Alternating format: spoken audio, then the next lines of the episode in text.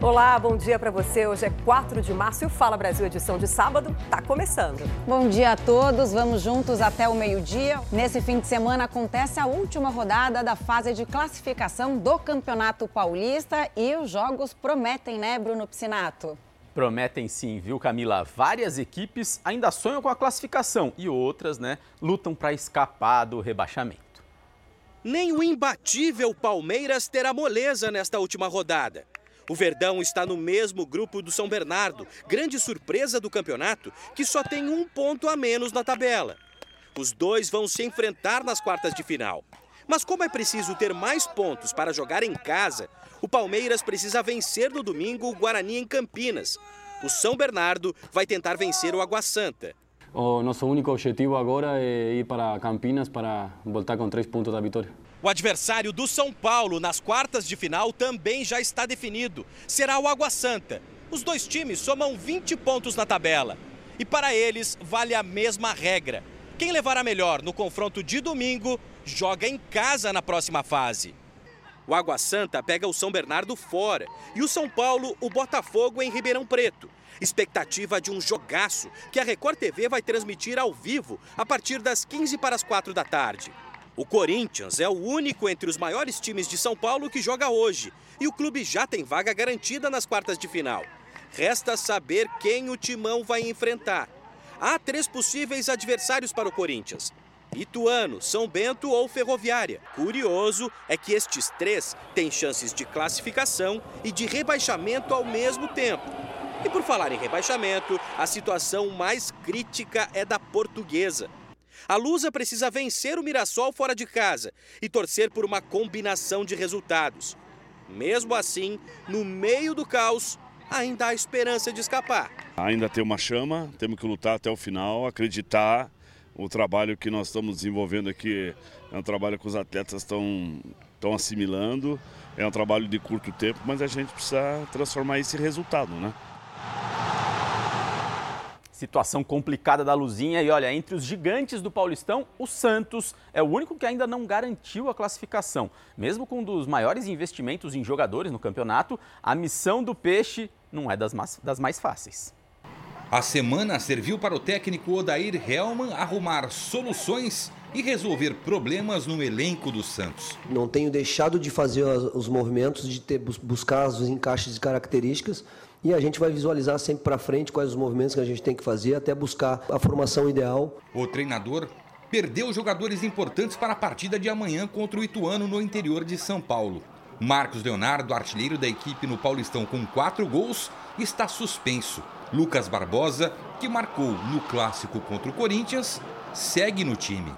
Não quero pôr essa pressão, não quero entrar com isso aí na cabeça, mas se, se Deus quiser eu fazer uma bolsinha, ajudar o Santos na classificação. O Santos chega à última rodada da fase de grupos com chances de classificação. Um cenário bem diferente dos anos anteriores, onde lutou contra o rebaixamento. Mas o Peixe não depende apenas dele. É preciso que o São Paulo tire pontos do Botafogo em Ribeirão Preto e que o time de Odair Hellman vença a primeira partida fora de casa neste Paulistão a gente vai ter que a cada jogo, a cada, a cada passo para frente, nos fortalecer cada vez mais como time, como característica disso, de intensidade, com e sem bola, de competitividade. Olha só, o atacante Pedrinho será desfalque do São Paulo no jogo contra o Botafogo em Ribeirão Preto. O jogador pediu afastamento para se defender das acusações feitas pela ex-namorada. Em nota, o atleta de 23 anos informou que pretende colaborar com a investigação. Ele é acusado pela ex, Amanda Nunes, de violência doméstica, ameaça, injúria e lesão corporal. Ela teria feito inclusive um boletim de ocorrência. Amanda prestará depoimento na próxima terça-feira e Pedrinho deve ser ouvido depois disso. É importante que tudo isso seja esclarecido, não tem mais espaço para esse tipo de violência no esporte. Mas agora salientando então, horário marcado, 15 para as 4 da tarde, no domingo, São Paulo e Botafogo de Ribeirão Preto, direto de Ribeirão. Eu vou sair do estúdio agora, vou deixar as meninas aqui e vou direto para lá com a equipe de esportes para levar a melhor cobertura do Paulistão para quem está em casa. Combinado, meninas? Bom trabalho, Bruno. Amanhã a gente se vê então. E a gente volta com notícia desta manhã de um sequestro na Grande São Paulo, né, Adriana? Pois é, Patrícia. Caminhoneiro é libertado pela polícia após ser sequestrado por três criminosos. A vítima chegou a ser levada para um cativeiro em Guarulhos, na Grande São Paulo, onde ficou por cinco horas. O Rafael Ferraz já está aqui comigo. Bom dia, Rafael. Algum integrante da quadrilha já foi preso? Um integrante foi preso, Adriana. Primeiro, prazer falar contigo também para quem nos acompanha, né? Esse caso, gente, aconteceu em Guarulhos, aqui na região metropolitana de São Paulo. Como é que aconteceu? O caminhoneiro estava trafegando ali com o veículo dele numa das rodovias mais importantes daqui da Grande São Paulo, quando ele foi abordado então por uma quadrilha. Ele foi levado para um local onde é muito conhecido ali na região por ter cativeiros. A polícia recebeu uma denúncia anônima de um morador que suspeitou que teria mais uma vítima neste local e mandou alguns agentes. Quando essa equipe chegou por lá, a equipe constatou que ele estava amarrado e estava sendo ameaçado com uma arma falsa. Um dos integrantes, como eu disse, foi preso, já foi levado para a delegacia, conversou com o delegado e contou detalhes de como que esse esquema funcionava. Ele falou que, além das transferências via Pix que estavam sendo realizadas, este caminhão já ia ser levado para o Paraguai e a vítima só seria libertada depois que o caminhão ultrapassasse então a fronteira do Brasil com o Paraguai para ele ser revendido no mercado clandestino lá no país. A vítima também foi ouvida pelo delegado, bastante conturbada, disse que passou todas as senhas e que disse que só queria sair daquela situação é um caso, gente, que tem acontecido cada vez mais com frequência aqui na Grande São Paulo.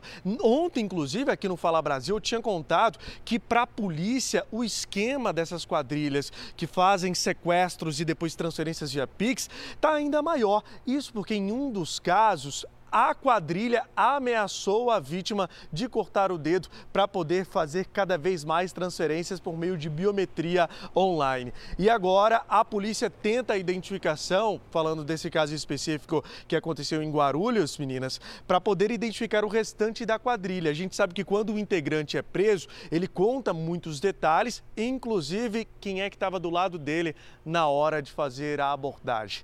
A gente espera, é claro, que a polícia solucione esse caso o quanto antes. Voltamos ao estúdio do Fala Brasil. Rafael, e é sobre esses detalhes que eu gostaria de falar com você. Esse caminhão, por que, que foi um caminhoneiro? Existia alguma carga que iria atravessar ali o Paraguai? Eles usariam esse caminhão só para desmanche, para venda do veículo ou a carga também era preciosa? Pergunta muito importante, viu? Olha, na maioria dos casos a gente percebe que aqui no estado de São Paulo, as quadrilhas elas miram as cargas que são encaminhadas para algumas comunidades daqui da Grande São Paulo e na sequência eles mandam esse veículo para um desmanche. Ou seja, eles faturam desde transferências via Pix até mesmo o veículo e a carga. Só que nesse caso em específico que aconteceu em Guarulhos, o caminhão estava vazio. Então eles iriam encaminhar somente esse veículo para o exterior, porque é muito mais fácil fazer essa desmontagem da peça peça, de cada peça ali do veículo no exterior do que aqui mesmo no estado de São Paulo. Ou seja, é um esquema muito maior que precisa ser investigado, né, Rafael? Obrigada, viu, pelas suas informações. E agora um alerta para os motoristas. Postos de combustíveis estão colocando anúncios que podem ser uma pegadinha para os consumidores. Em São Paulo, nós flagramos preços promocionais que têm confundido os clientes na hora de abastecer. Placas com preços atrativos em meio ao anúncio do aumento do combustível divulgado na última terça-feira pelo governo federal. Caro, tá caro. No estado de São Paulo, o preço médio do litro da gasolina nos postos de combustíveis é de R$ 4,95. Mas em muitos estabelecimentos o valor está bem abaixo. Parece bom, mas não é. O problema é que o valor anunciado na placa é promocional, ou seja, com desconto, que é concedido quando o motorista paga pelo aplicativo. Mas isso não é informado. Assim, quando o cliente abastece o carro, acaba pagando o valor real sem saber disso. Eu acho que é um estelionato de informação. Uma informação que te chama, mas na hora de dar bomba paga outro preço. Já aconteceu com o senhor? Já, já. E como que o senhor se sentiu? Enganado, né? O dono do veículo, ele é atraído em ruas movimentadas a parar naquele posto porque viu com destaque uma faixa, um totem, um, um letreiro com preço convidativo. Isso não pode, o preço tem que ser do mesmo tamanho, tem que estar bem claro. A oferta não pode induzir o consumidor a erro. O artigo 31 do Código de Defesa do Consumidor determina que a oferta e a apresentação de produtos e serviços devem assegurar informações corretas, claras e precisas. Na prática, não é assim que funciona. Nossa equipe percorreu vários postos da capital paulista. Nessas imagens feitas com uma câmera de celular, o motociclista questiona o frentista sobre o valor anunciado. Quanto está a o mesmo valor da Pombom, 6,97. Ué, mas é que esse preço aí. Aí é só no aplicativo, né? É, fica nesse valor aí. Para evitar esse tipo de fraude, o motorista deve confirmar o preço do combustível antes de abastecer. O consumidor tem que ficar atento na hora de mandar encher o tanque, perguntar o preço do litro do etanol e da gasolina. E para o consumidor que se sentir lesado, a orientação é denunciar o estabelecimento. É muito importante guardar a nota fiscal para que acione o PROCON, para que o PROCON vá lá, fiscalize e multe o posto. A nota fiscal é a prova que foi cobrado o valor sem desconto, ou seja, que houve aí uma pegadinha que ludibriar o consumidor. Um menino de 9 anos que sofre com epilepsia teve um grave, problema de saúde depois de receber um medicamento numa clínica particular da Grande São Paulo. Ele contraiu uma doença rara. Depois de passar um mês internado e entubado no hospital, Murilo está em casa. O menino de 9 anos carrega no corpo as marcas da doença que quase o fez perder a vida. Ele foi diagnosticado com a síndrome de Stevens-Johnson, uma condição rara e muito grave que causa feridas pelo corpo, inclusive em áreas de mucosa, como a boca. Quando eu segurei no Murilo, a pele dele começou a sair todinha. Aí os médicos ficou desesperado. A síndrome de Stevens-Johnson é causada por uma reação alérgica a medicamentos, principalmente antibióticos e anticonvulsivos. O Murilo sofre de epilepsia desde os 7 anos de idade e, como as crises estavam muito frequentes, a família resolveu levá-lo a uma clínica particular. Lá, o médico receitou um novo medicamento. Cinco dias depois que o Murilo começou a tomar a nova medicação, as manchas na pele dele começaram a aparecer. Ele chegou lá na UTI, a gente ficou do lado lá de fora, já entubaram o Murilo, porque ele não ia aguentar. E a médica da UTI, ela chegou e falou assim pra gente: quem passou lamotrigina pro Murilo? Ela falou assim: lamotrigina não é passar para ele, para a idade dele. Essa médica explica que é difícil saber quando uma pessoa pode desenvolver essa síndrome quanto maior o número de medicamentos que a pessoa faz uso regular, a pessoa sim tem maior chance de desenvolver uma síndrome como essa. Mas é algo muito complexo que exige essa interação entre a predisposição genética e a medicação específica. O perigo aumenta se a pessoa toma remédio por conta própria. Uma pesquisa realizada pelo Conselho Federal de Farmácia apontou que 77% dos brasileiros têm a automedicação como um hábito comum. A síndrome do Murilo é a manifestação mais grave, mas a médica explica que existem outras reações alérgicas contra medicamentos que atingem a pele. As reações mais comuns, né, que a gente fica apenas vermelho, embolado, com coceira, isso a gente vê no nosso dia a dia. Agora, síndrome de Steven Johnson é algo muito particular, muito raro, uma manifestação muito específica. Murilo foi tratado e não precisou de cirurgia para recuperar a pele, mas agora precisa de cuidados especiais até ficar totalmente curado. Ele não pode comer nada quente, tem que tomar tudo gelado ele não pode tomar banho quente, ele não pode ficar descalço, ele não pode comer ácido. A gente tem que ler tudo, toda a bula que ele toma de medicação. Se tiver com dor de cabeça, a gente tem que ler a bula. Agora fica de olho, porque a gente não sabe, né, se pode voltar, se não pode. A gente convive diariamente com dois tipos de sentimentos: o construtivo e o destrutivo. Só que um deles pode se tornar uma arma perigosa para nossa mente.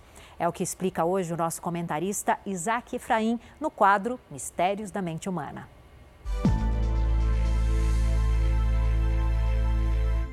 A gente tem duas maneiras de se relacionar com a vida.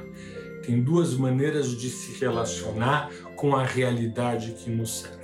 de uma forma destrutiva. A gente quer destruir aquela realidade que nos incomoda, que nos tira a segurança, que nos coloca numa situação de prejuízo. Então, por exemplo, um chefe me mandou embora, ele me despediu do meu emprego.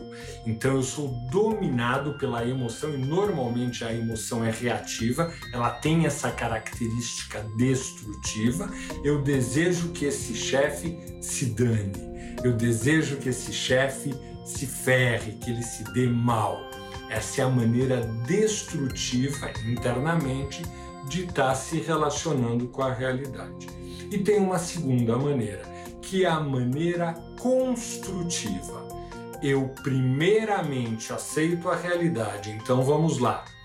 Eu entendo, olho e aceito o fato de que o meu chefe me demitiu. A partir daí eu permito que essa realidade penetre profundamente dentro de mim, entendendo o que de fato aconteceu.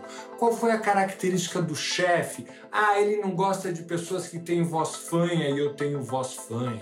Ele não gosta de pessoas que falam demais e eu falo demais. Entendendo as características do chefe, que fizeram ele ter a atitude que teve. E outra, entendendo o meu comportamento que de alguma forma contribuiu para que a coisa acontecesse do jeito que aconteceu. Esse é o processo completo da aceitação. E a partir dessa aceitação, eu vou procurar melhorar, eu vou procurar uma atitude construtiva dentro da situação de vida para ter o meu desempenho melhor, não para mim, mas para a situação como um todo. Você não quer melhorar a tua vida? Você não quer que a tua vida seja mais bacana, que o meio ambiente à tua volta seja mais bacana? Procure ter uma atitude mais construtiva. Procure ter uma atitude mais bondosa, mais generosa. Faça a sua parte, como dizia o Betinho, faça a sua parte, nem que você seja um beija-flor e joga só uma gotinha, para melhorar o meio ambiente à sua volta. O ambiente melhor à sua volta vai fazer com que você, de verdade, melhore. É isso. Se você se interessa por comportamento e quer saber mais sobre esse e outros assuntos, acesse o canal Ansiedade Brasil no YouTube e veja mais conteúdos. Vamos falar de alimentação? Gente, o salame, tão gostoso, né? tão consumido pelos brasileiros, pode esconder substâncias que prejudicam a saúde. É o que revelou uma análise feita por pesquisadores aqui de São Paulo. Uma pena, né? Porque aquele salame com limãozinho, limãozinho. no final de semana chama. Mas esse estudo mostrou ainda que mais da metade das marcas analisadas contém produtos químicos em quantidade acima da recomendada. Quem não gosta daquele salaminho fatiado? No aperitivo ou no sanduíche, ele tá no gosto do brasileiro. Muito, é isso que. Porque era bom, né? Era bom. Salame é muito bom. Eu gosto de pôr no pão com requeijão e salame, aí põe um pouco no micro-ondas ou na, na chapa e pronto, fica excelente. Mas é bom não exagerar muito no consumo. O salame em excesso não é um alimento indicado para uma dieta saudável, explica essa nutricionista. Pela quantidade eh, de sódio que contém nele, ele também, se for consumido em excesso, não só o sódio, a quantidade de gordura saturada que tem nesse tipo de alimento, ele pode provocar é, problemas cardiovasculares no futuro. Além de gordura saturada, sódio, o salame esconde outras substâncias prejudiciais à saúde. É o que revelou o resultado de uma análise feita em 22 amostras de salames comprados em supermercados e lojas de varejo na capital paulista. O estudo foi feito por um grupo de pesquisadoras do Instituto Adolf Lutz, em parceria com os cientistas da Faculdade de Saúde Pública da Universidade de São Paulo. A pesquisa rastreou a presença de quatro contaminantes nas amostras. Em 14 delas, havia a presença de compostos acima do permitido pela legislação europeia, já que não existe uma nacional. Esses compostos, os hidrocarbonetos policíclicos aromáticos, eles estão presentes no ambiente. São compostos que podem vir da fumaça de veículos, da queima de combustíveis, da queima de matéria orgânica como árvores. Então, como o processo de defumação utiliza-se essas fumaças, então por isso que o salame ele é um potencial é agregador de contaminação. Ainda de acordo com a pesquisa, o salame artesanal é o que apresenta mais riscos de contaminação. As marcas comerciais elas apresentam uma, uma regulação, né, um controle maior durante o seu processo de fabricação. Já as marcas artesanais nem tanto assim. Os dados obtidos neste estudo vão servir de base para a elaboração de uma lei específica para o setor de defumação. E os resultados mostram a necessidade de avaliações periódicas para monitorar a contaminação nestes alimentos, como o salame, por exemplo, e saber se são seguros ou não para o consumo. No Brasil, a presença de contaminantes é monitorada apenas em peixes, crustáceos e moluscos. Sem fiscalização, o brasileiro corre também o risco de consumir produtos importados com contaminação. Por isso, o intuito dessa pesquisa, de fornecer dados para a Anvisa e para outras regu é, agências reguladoras, para nos proteger também é, de, de, nós, é, consumidores, comprarmos produtos importados que contenham essas fontes contaminantes. No fim, o salame não tem contraindicação se houver fiscalização de um lado e do outro, moderação no consumo do produto. Um pouquinho ali durante a semana, eu acho que não deve fazer tanto mal. Espero que não. O governo federal informou que não vai pagar o 13º do Bolsa Família este ano. Enquanto isso, os cadastros no programa social continuam passando por um pente fino para encontrar irregularidades.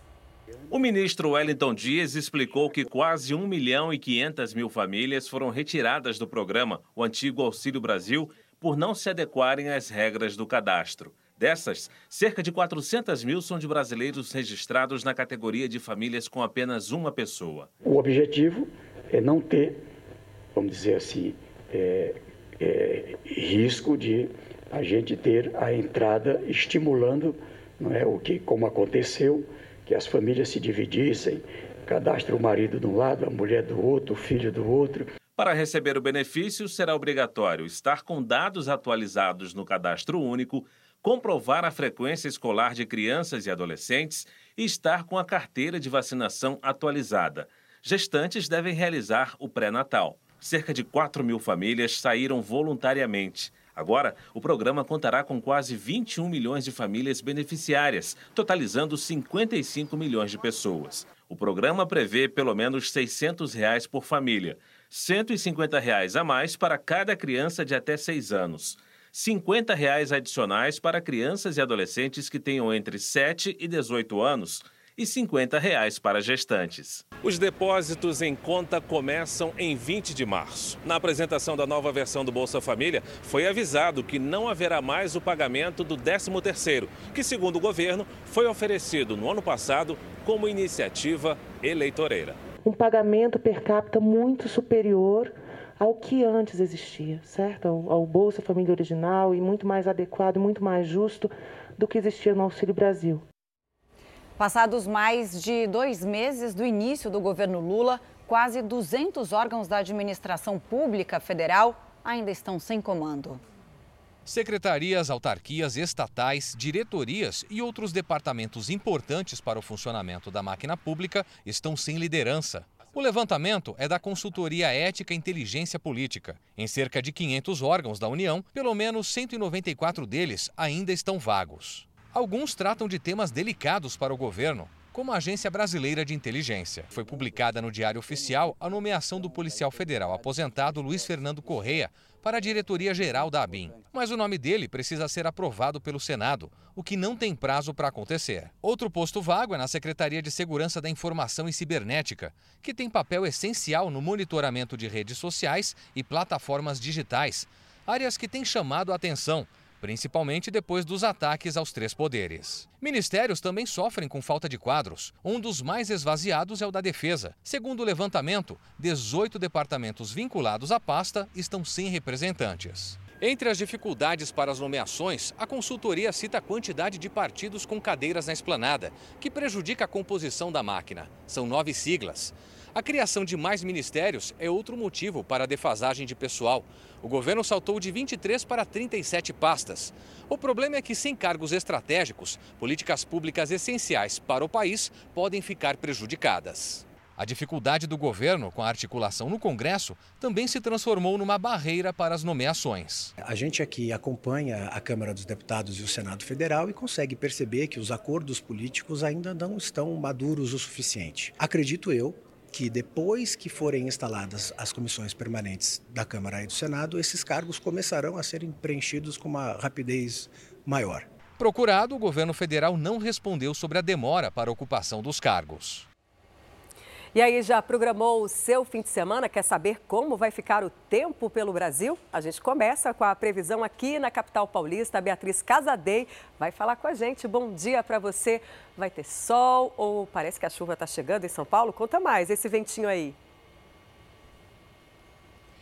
Oi, Pati, bom dia para você, para todo mundo que nos acompanha. É verdade, Pati, a chuva está chegando mais cedo do que a gente imaginava. O sol até chegou a aparecer nas primeiras horas do dia, mas olha só como já está o céu. O sol já se escondeu completamente, está bastante nublado e a previsão é de chuva mesmo. Pancadas de chuva à tarde e à noite, mas pelo jeito essa chuva está vindo aí agora cedo também, a qualquer momento. Mas o clima fica abafado, faz calor. A máxima prevista é de 32 graus mínima de 22. Amanhã o tempo fica parecido com hoje, sol entre bastantes nuvens, pode chover a qualquer momento, só a temperatura que diminui um pouquinho. A máxima prevista é de 29 graus. Voltamos ao estúdio do Fala Brasil.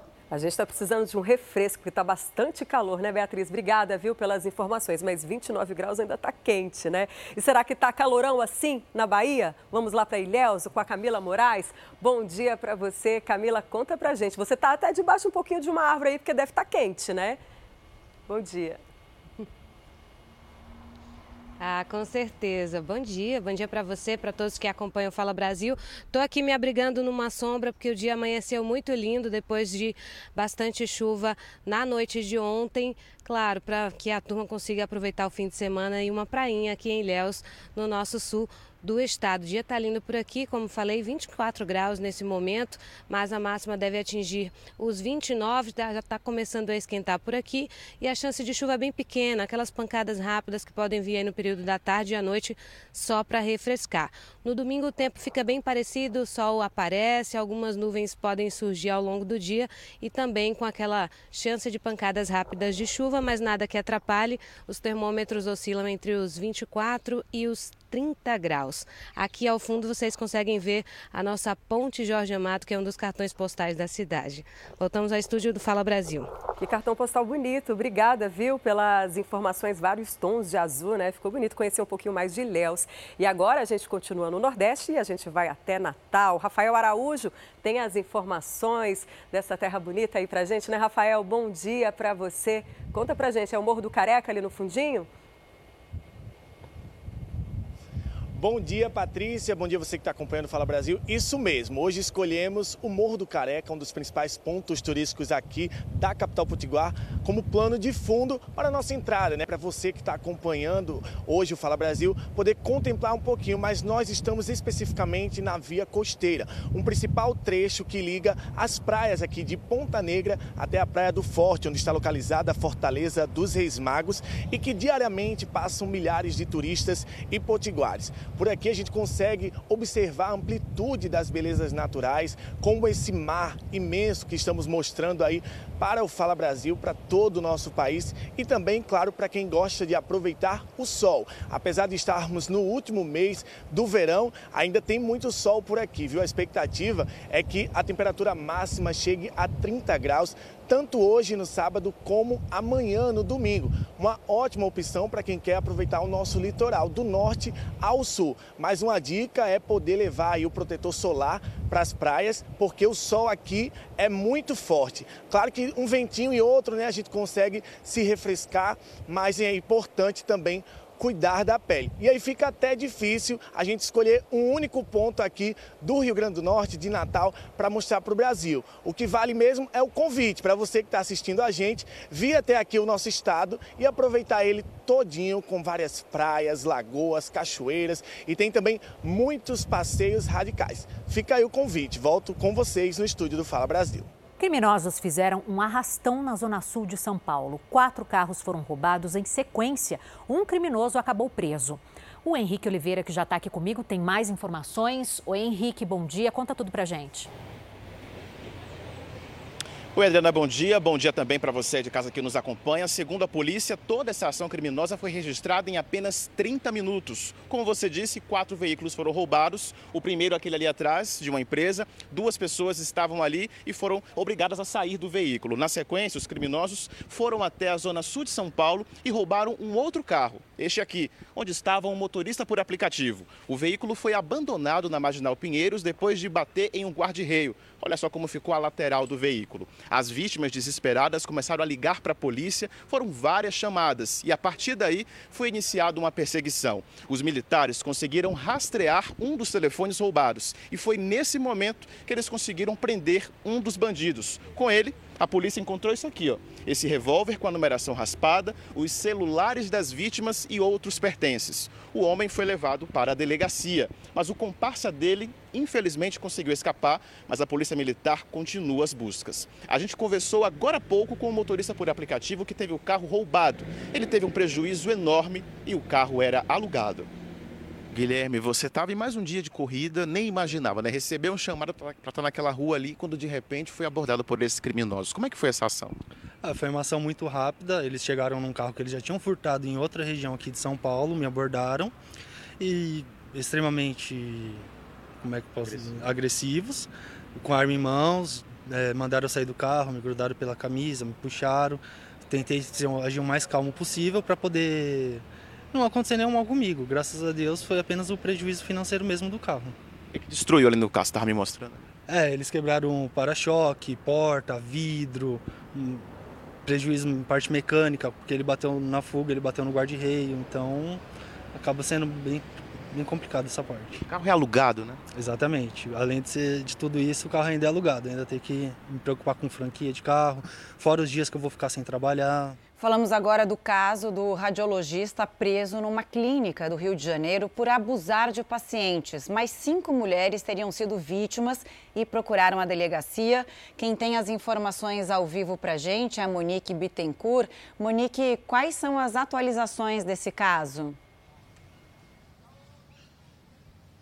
Olá, bom dia, Camila, bom dia a todos. Olha, essas cinco mulheres que procuraram a delegacia também foram atendidas pelo médico radiologista Martinho Gomes. E o delegado que investiga as denúncias de abuso sexual contra ele acredita que, por causa da repercussão, ao longo dessa próxima semana, outras mulheres também devam aparecer. Essas mulheres, elas relataram que elas passaram durante a consulta. O médico ele foi preso na quarta-feira, suspeito de abusar sexualmente de uma mulher de 26 anos. Ela contou à polícia que ele tocou nas partes íntimas dela, sem luvas, e também chegou a perguntar se ela estava gostando do procedimento. Ele negou essas acusações, mas, segundo a polícia, outras duas mulheres que procuraram a delegacia nessa semana contaram que ele fazia perguntas inconvenientes e também tocou nas pernas delas. O médico, a clínica onde ele trabalhava, na zona sul do Rio de Janeiro, disse que esse foi um caso isolado, que ele estava com os documentos todos em dia. Mas, segundo a polícia, ele já tem passagem por importunação sexual, justamente pela denúncia de uma paciente em 2020. É um caso que está sendo investigado pela Delegacia da Mulher. Ontem ele passou por uma audiência de custódia e a justiça decidiu por mantê-lo na prisão. Voltamos ao estúdio do Fala Brasil o modo como ele agia era muito parecido, né? Segundo o relato dessas mulheres. Obrigada, viu, Monique? A presidente da Câmara de Vereadores de Juazeiro do Norte, no Ceará, e o noivo dela foram encontrados mortos dentro de casa. Segundo a polícia, não há sinais de invasão na residência. Iane Brena Alencar Araújo, do PL, tinha 26 anos e o noivo, Rickson Pinto, 28. Os corpos foram encontrados na sala. Iane era irmã do deputado federal Yuri do Paredão e ocupava o cargo de presidente da Câmara de Juazeiro do Norte. Ela estava em primeiro mandato. Rickson era empresário. De acordo com a investigação, não havia sinais de invasão na casa onde os dois moravam, mas foram encontradas cordas no local. As vítimas estavam de mãos dadas. A perícia liberou os corpos depois de cinco horas de trabalho. A prefeitura decretou luto oficial de três dias. Mais jovem vereadora da história de Juazeiro do Norte, a mais jovem presidente da Casa Legislativa, que vinha fazendo um excelente trabalho, isso é incontestável. A conclusão do laudo, que vai apontar as causas das mortes, deve sair em até 30 dias.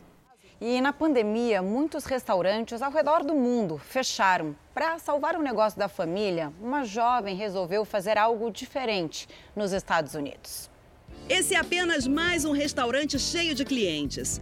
Mas no mês passado a situação por aqui era bem diferente. Mesmo com comida deliciosa, funcionários competentes, cozinhas limpas, os restaurantes precisam fazer uma acrobacia diária para sobreviver. E a pandemia deu um golpe neles em todo o mundo. Aqui nos Estados Unidos, cerca de 200 mil restaurantes fecharam temporariamente ou permanentemente suas portas. Esse restaurante de comida vietnamita reabriu, mas a clientela não voltou. O restaurante fica em uma região da Califórnia que foi prejudicada por uma onda de incêndios florestais que espantou muitos moradores. Desde que o governo americano autorizou a reabertura para comer no local, as mesas estavam completamente vazias. Foi aí que a Kelly teve a ideia de gravar este vídeo e mostrar em uma rede social a situação difícil que a família estava passando. Ela conta que se comoveu em ver os pais tão tristes. Olha aí o pai da Kelly no balcão, arrasado. O senhor Lee já estava se preparando para fechar o restaurante definitivamente. Só que muita gente se emocionou com a história. Mais de um milhão de pessoas viram o vídeo e decidiram ajudar. Este homem foi um deles. Partiu meu coração, ele diz. Três semanas depois, que diferença! O lugar estava lotado. Histórias como essa mostram que as redes sociais não são mais usadas apenas para entretenimento. Elas também são uma ferramenta importante para buscar informação, compartilhar histórias e, por que não, ajudar o próximo. Este profissional de marketing digital explica que muita gente perdeu aquele lugar preferido que fechou de vez na pandemia. Encontrar um novo é um dos termos principais de pesquisa hoje em dia na internet. A Kelly acertou na decisão de expor a família. Agora, o pai dela está todo feliz com o sucesso do restaurante. Ele só tem a agradecer.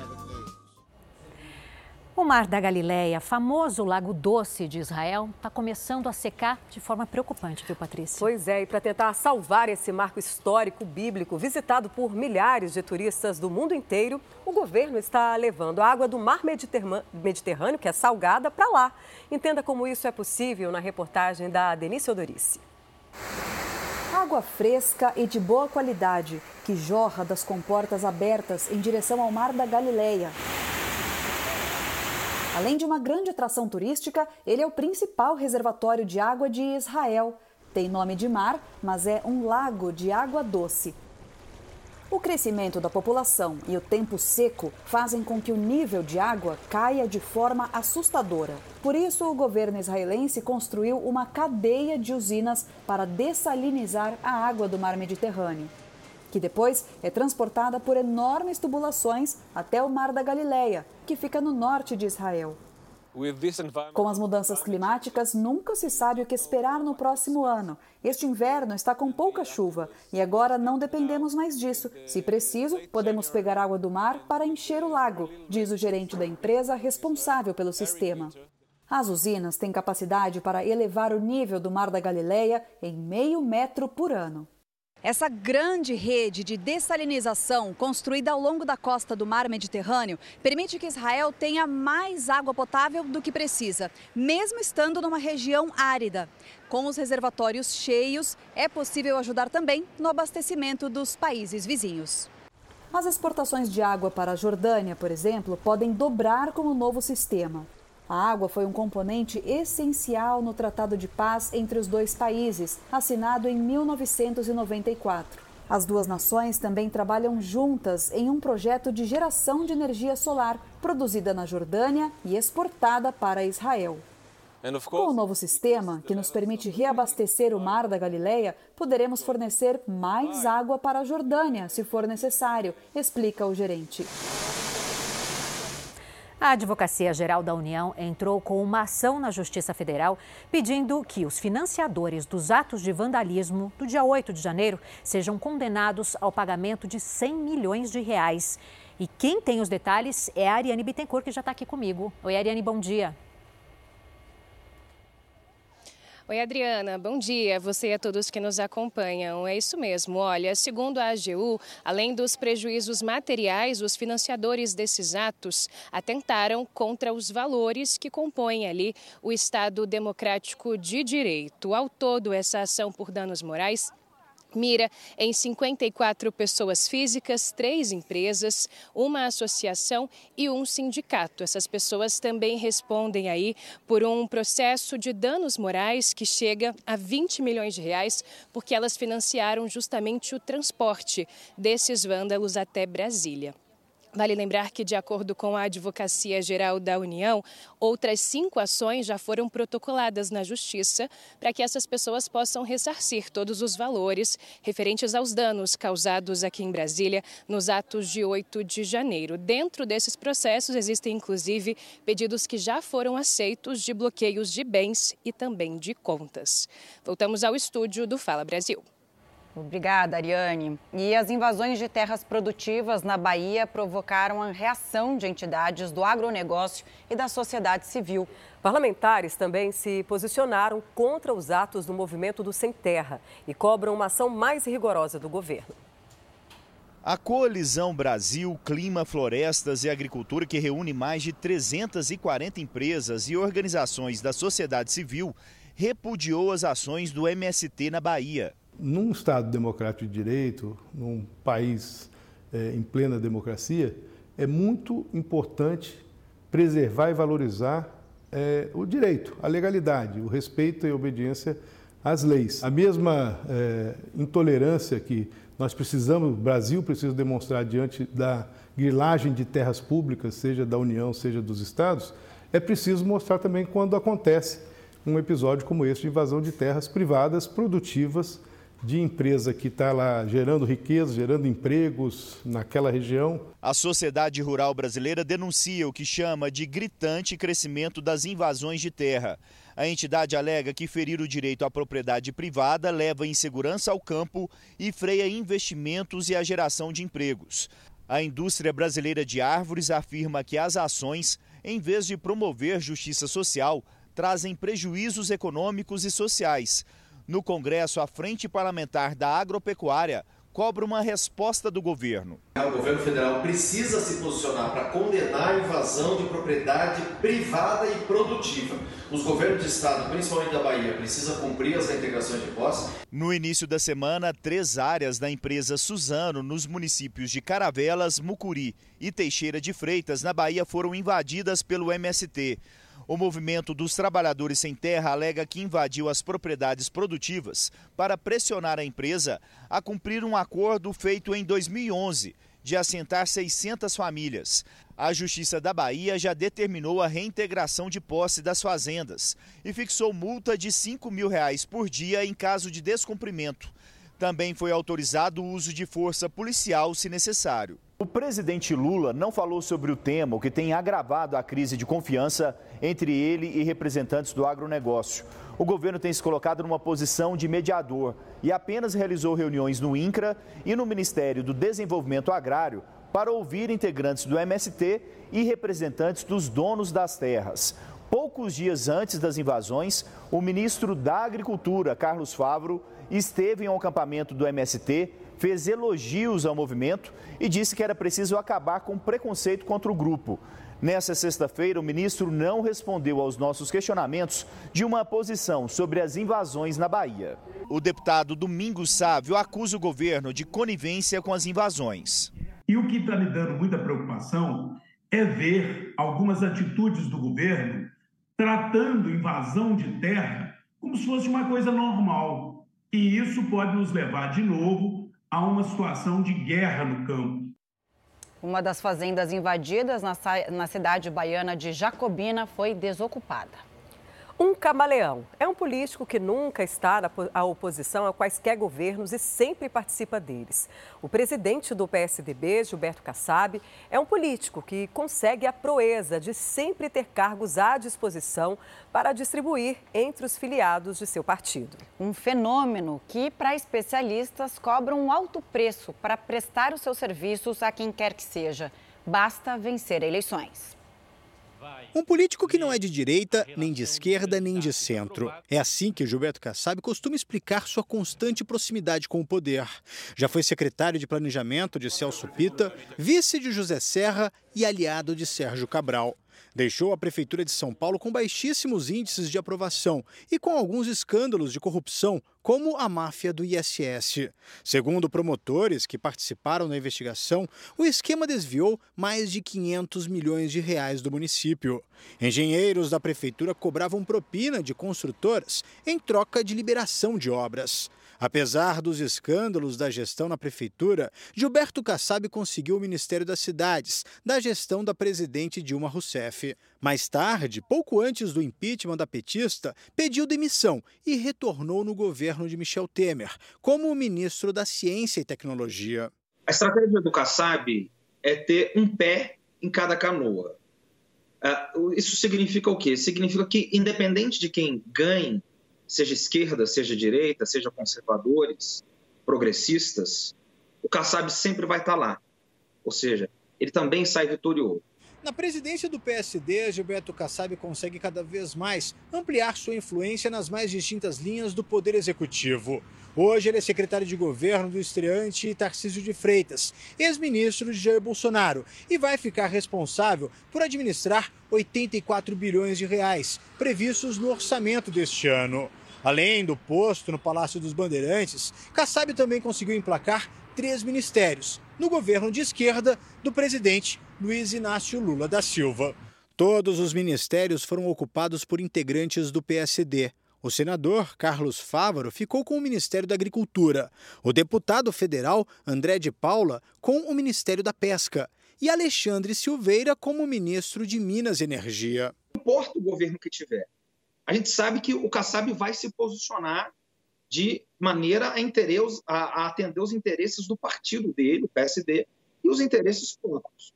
E ele consegue fazer isso não só na presidência, mas consegue fazer isso no governo de São Paulo, que é o maior estado em termos de PIB, em termos de população e com maior vitrine da federação. Então, Kassab e o seu PSD é, mostram-se absolutamente flexíveis do ponto de vista de qualquer tipo de negociação, porque o objetivo principal aí é o mais simples possível na lógica da política brasileira, que é de ocupar espaços em qualquer governo, porque isso significa acesso a recurso público, significa acesso a cargos, significa a possibilidade de projeção de políticos a partir dos espaços ocupados em diversos eh, governos de diferentes orientações ideológicas. Kassab, por nota, respondeu: o PSD contribui com a apresentação de quadros qualificados para a gestão pública em diferentes esferas. A direção nacional do partido liberou seus filiados para que definissem localmente a quem apoiar e que, pessoalmente, decidiu manter uma posição de neutralidade. Em São Paulo, nosso partido abriu mão da candidatura própria para apoiar o governador Tarcísio Gomes de Freitas. Uma decisão colegiada que entendia e entende que ele é o melhor nome para fazer o nosso Estado avançar. Afirma ainda que lideranças que apoiaram o presidente Lula foram convidadas a participar do governo segundo ele, de forma legítima. Kassab concluiu dizendo que o projeto político do PSD é defender os interesses dos brasileiros, especialmente daqueles em situação mais frágil. O Kassab pode ser comparado à figura de um camaleão, porque qualquer tipo de pele ele serve, ele troca com muita facilidade e assume aquilo como se fosse natural. E uma correção, Gilberto Kassab é do PSD e não PSDB, como eu disse há pouco. A Praça dos Três Poderes, endereço do Palácio do Planalto, do Congresso Nacional e também do Supremo Tribunal Federal, está com a aparência decadente. Mato alto e buracos fazem parte do cenário, mas um projeto de reforma pretende mudar essa realidade. Morador da cidade de Imperatriz, no interior do Maranhão, o José foi pela primeira vez à Praça dos Três Poderes. Ao lado da família, ele se frustrou com o que encontrou por aqui. Está um pouco feia, né, no caso, né, pela dentro de Brasília simbolizando três poderes, né, no caso, né. Eu achei bem aquém do que eu imaginaria, no caso. Eu só passava e via pela a TV, no caso, né? E não é para menos, viu? Após quase 63 anos sem reformas, um dos principais cartões postais de Brasília está assim, cheio de buracos, rachaduras, remendos e mato. Cena que também chama a atenção das autoridades locais. A praça está totalmente desnivelada, isso aqui é um pesadelo para quem anda para pessoas com cadeiras de roda, é um pesadelo para pessoas com deficiência visual. Então é o seguinte, e é um pesadelo também para o visitante, porque a praça deixou de ter atrativo. Para mudar esse cenário, um projeto de reforma da Praça dos Três Poderes já está pronto para sair do papel.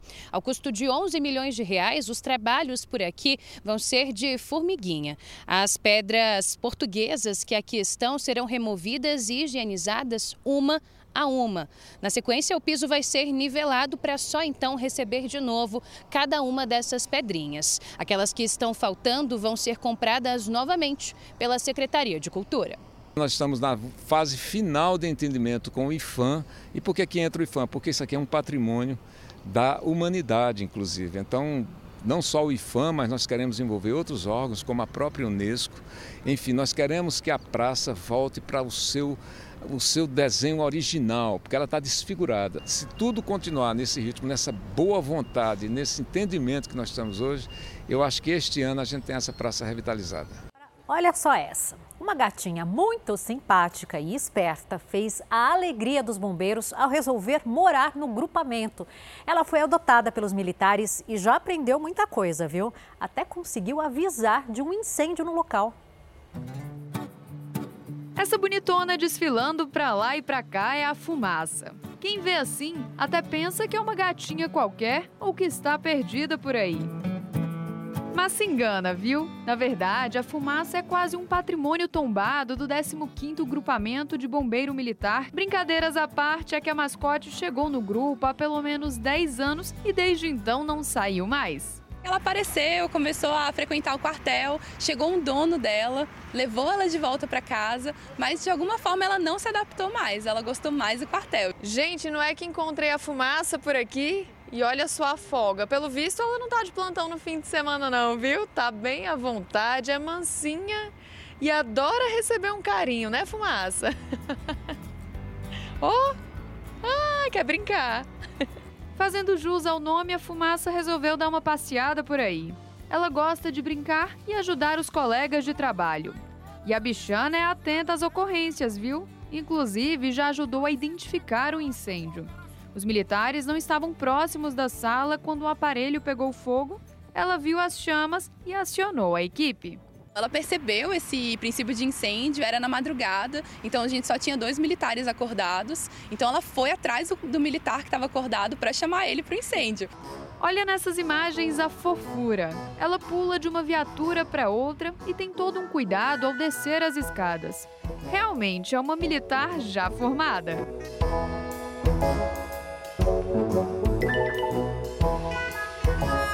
aqui é quase uma segunda casa pra gente. Então ter uma mascote, a gente poder cuidar dela, dar comida, ver as brincadeiras dela, é uma forma de passar o tempo e alegrar nosso plantão.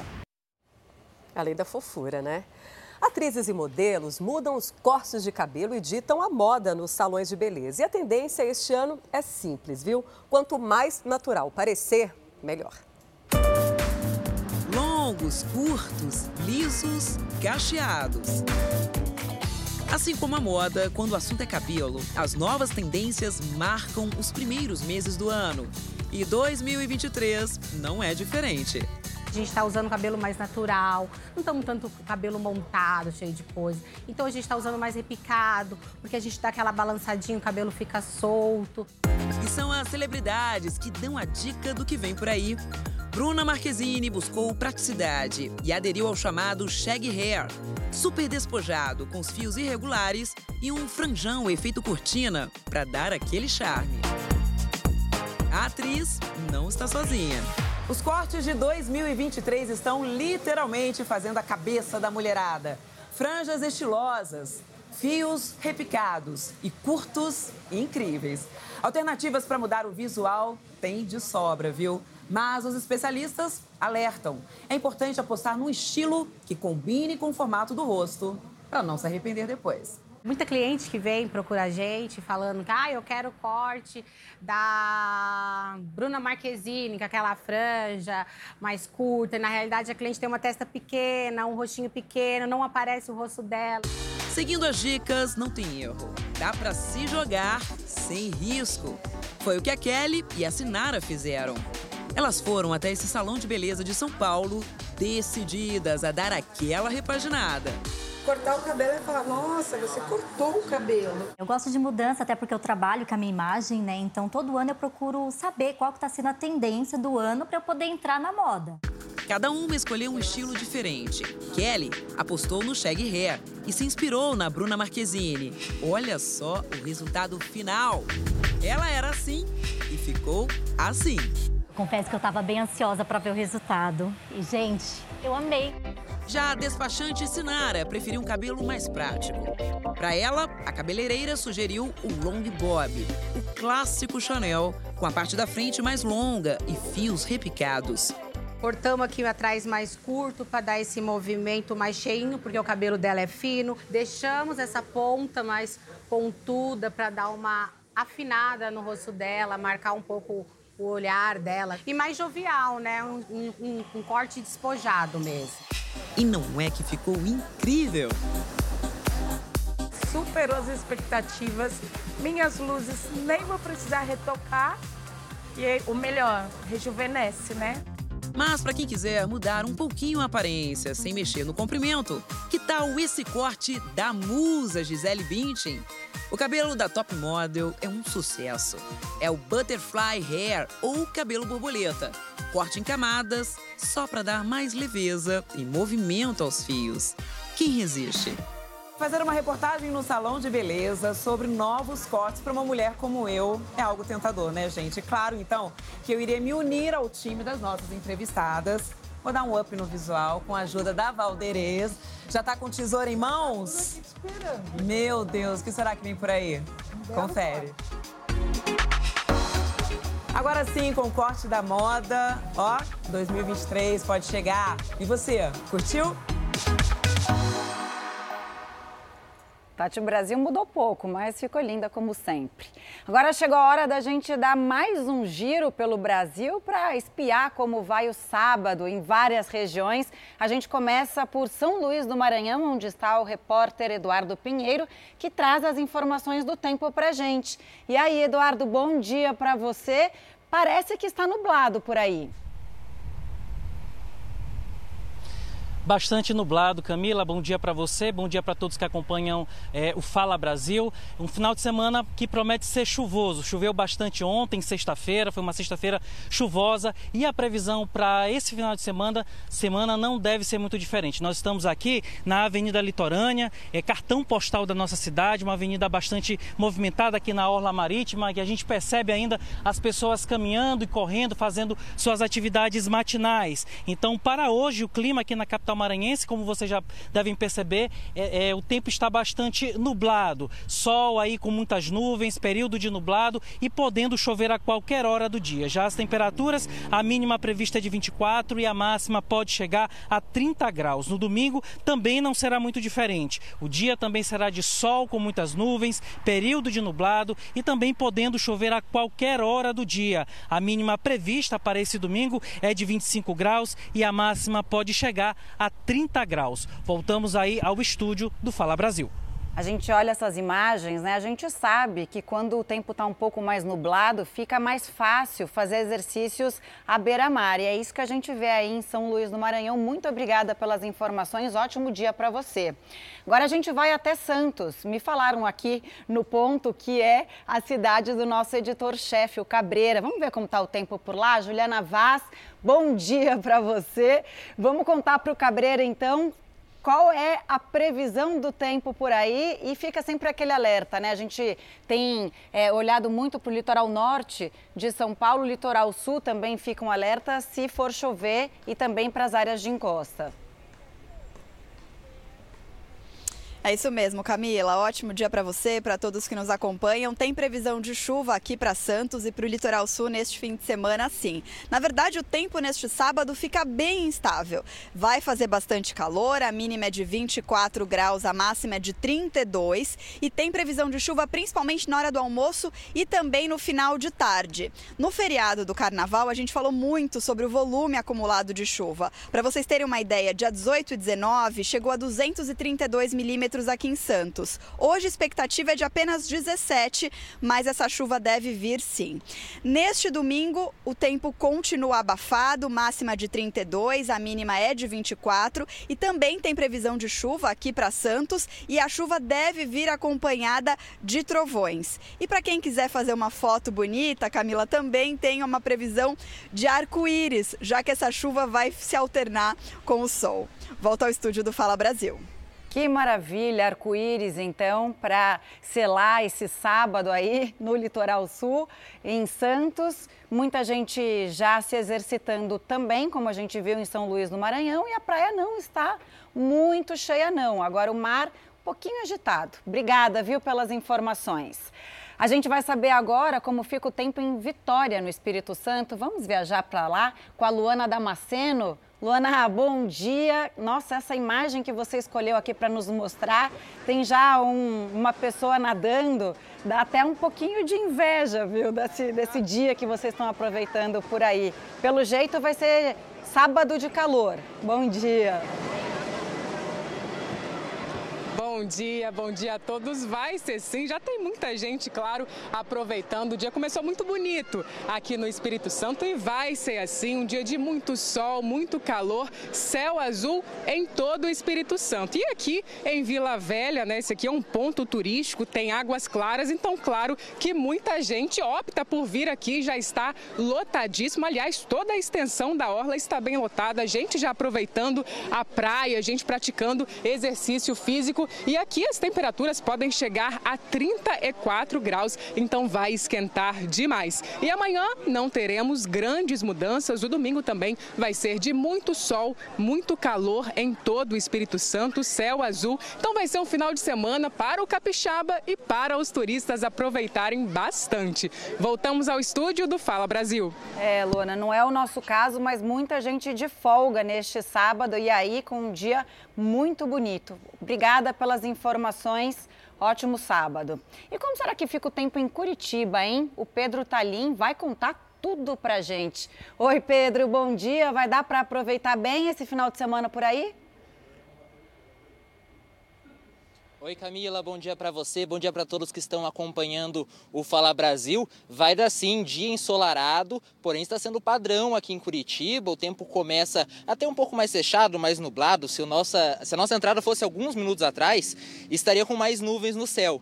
E aí vai abrindo, o sol vai aparecendo, o calor vem chegando. Nós já passamos os 23 graus e hoje ainda deve chegar até mais de 26 graus aqui em Curitiba. Porém, as pancadas de chuva estão sendo tradicionais Inclusive, nessa última madrugada, choveu a madrugada inteirinha, só foi parar mesmo quando o dia amanheceu hoje. Então, quem pode já está aproveitando. Nós estamos aqui no Jardim Botânico, um dos principais pontos turísticos da capital paranaense, e tem gente correndo, andando de bicicleta, jogando tênis. Então, tem atividade para todos os gostos, as pessoas vêm, aproveitam, porque no decorrer do dia pode chegar as pancadas de chuva e aí é bom aproveitar logo cedo. Volto com o estúdio do Fala Brasil. Lugar legal para praticar esportes. Pedro, obrigada, viu, pelas suas informações. Olha, falando em tempo, quem vive em áreas de risco dorme com medo, né? As chuvas desse verão já causaram mortes em vários estados. O levantamento apontou as 10 cidades brasileiras que mais são vulneráveis a desastres naturais.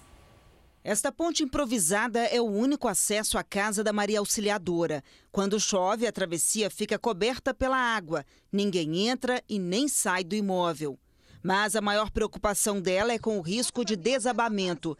A parede de um dos quartos caiu recentemente e há rachaduras por toda a parte. No desespero mesmo, na correria, não teve como a gente sair. A gente subiu para a escada da minha irmã para poder terminar passando o temporal na escada dela para não ficar dentro de casa, não vir desabar o resto em cima da gente. Maria Auxiliadora mora em Ribeirão das Neves, na região metropolitana de Belo Horizonte, onde em janeiro passado, parte desta casa caiu enquanto chovia forte. Cinco pessoas estavam no imóvel e conseguiram sair sem ferimentos graves.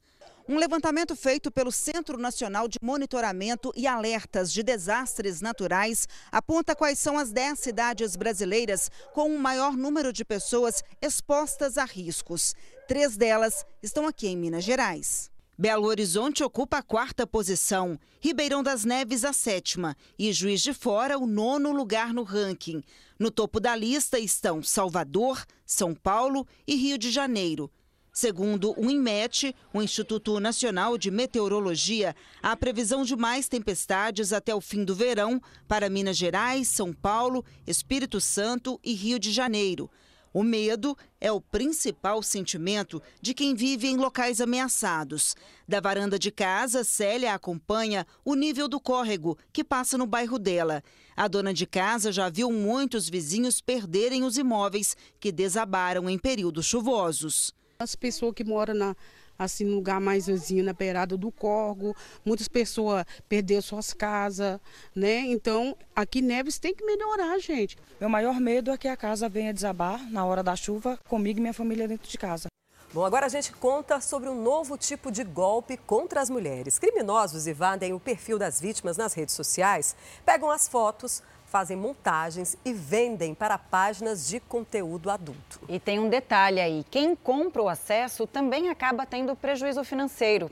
Os criminosos usam os dados bancários dos seguidores para aplicar novos golpes. A Isabelle foi envolvida em uma grande confusão depois que criminosos invadiram a página dela em uma rede social.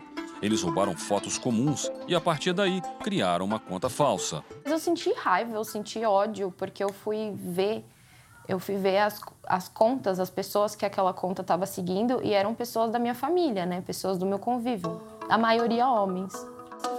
A Isabelle denunciou à plataforma a invasão da página dela, mas teve que esperar quase uma semana até que o perfil falso saísse do ar. Compartilhei prints, pedi para o pessoal denunciar e eu fiz um boletim de ocorrência também. As fotos da Isabelle foram usadas para atrair interessados em conteúdos adultos. Na maioria das vezes, são imagens alteradas e que sofrem montagem. Depois, são expostas e vendidas livremente na internet. Muitas vítimas são pessoas famosas.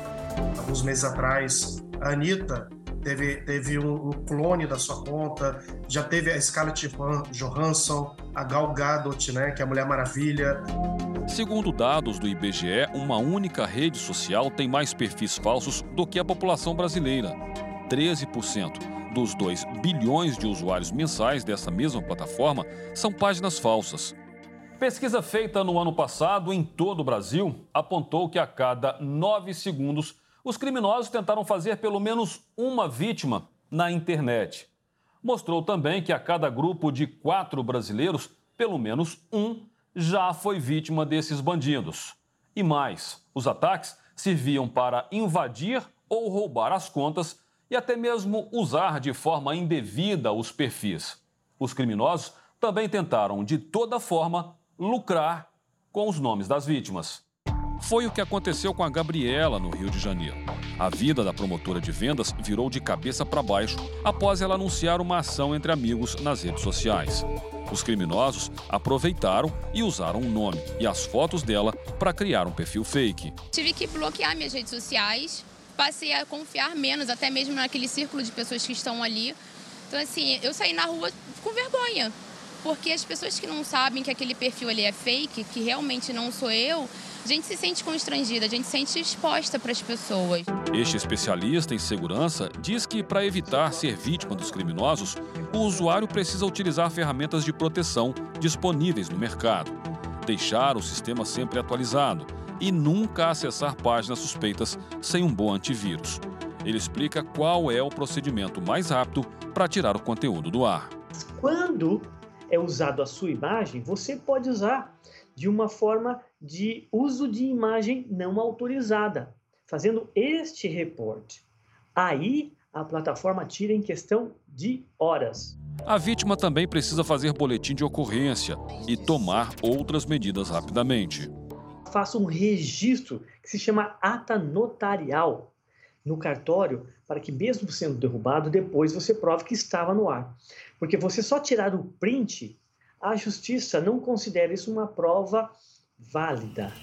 A assessoria do Instagram informou por meio de nota que está aprimorando esforços para dar mais segurança aos usuários e que incentiva denúncias contra perfis fakes.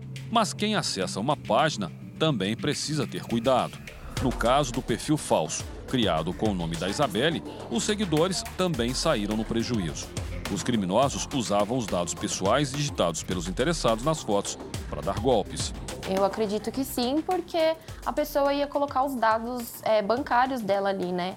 Provavelmente eles usariam isso para algum tipo de estelionato, alguma coisa assim.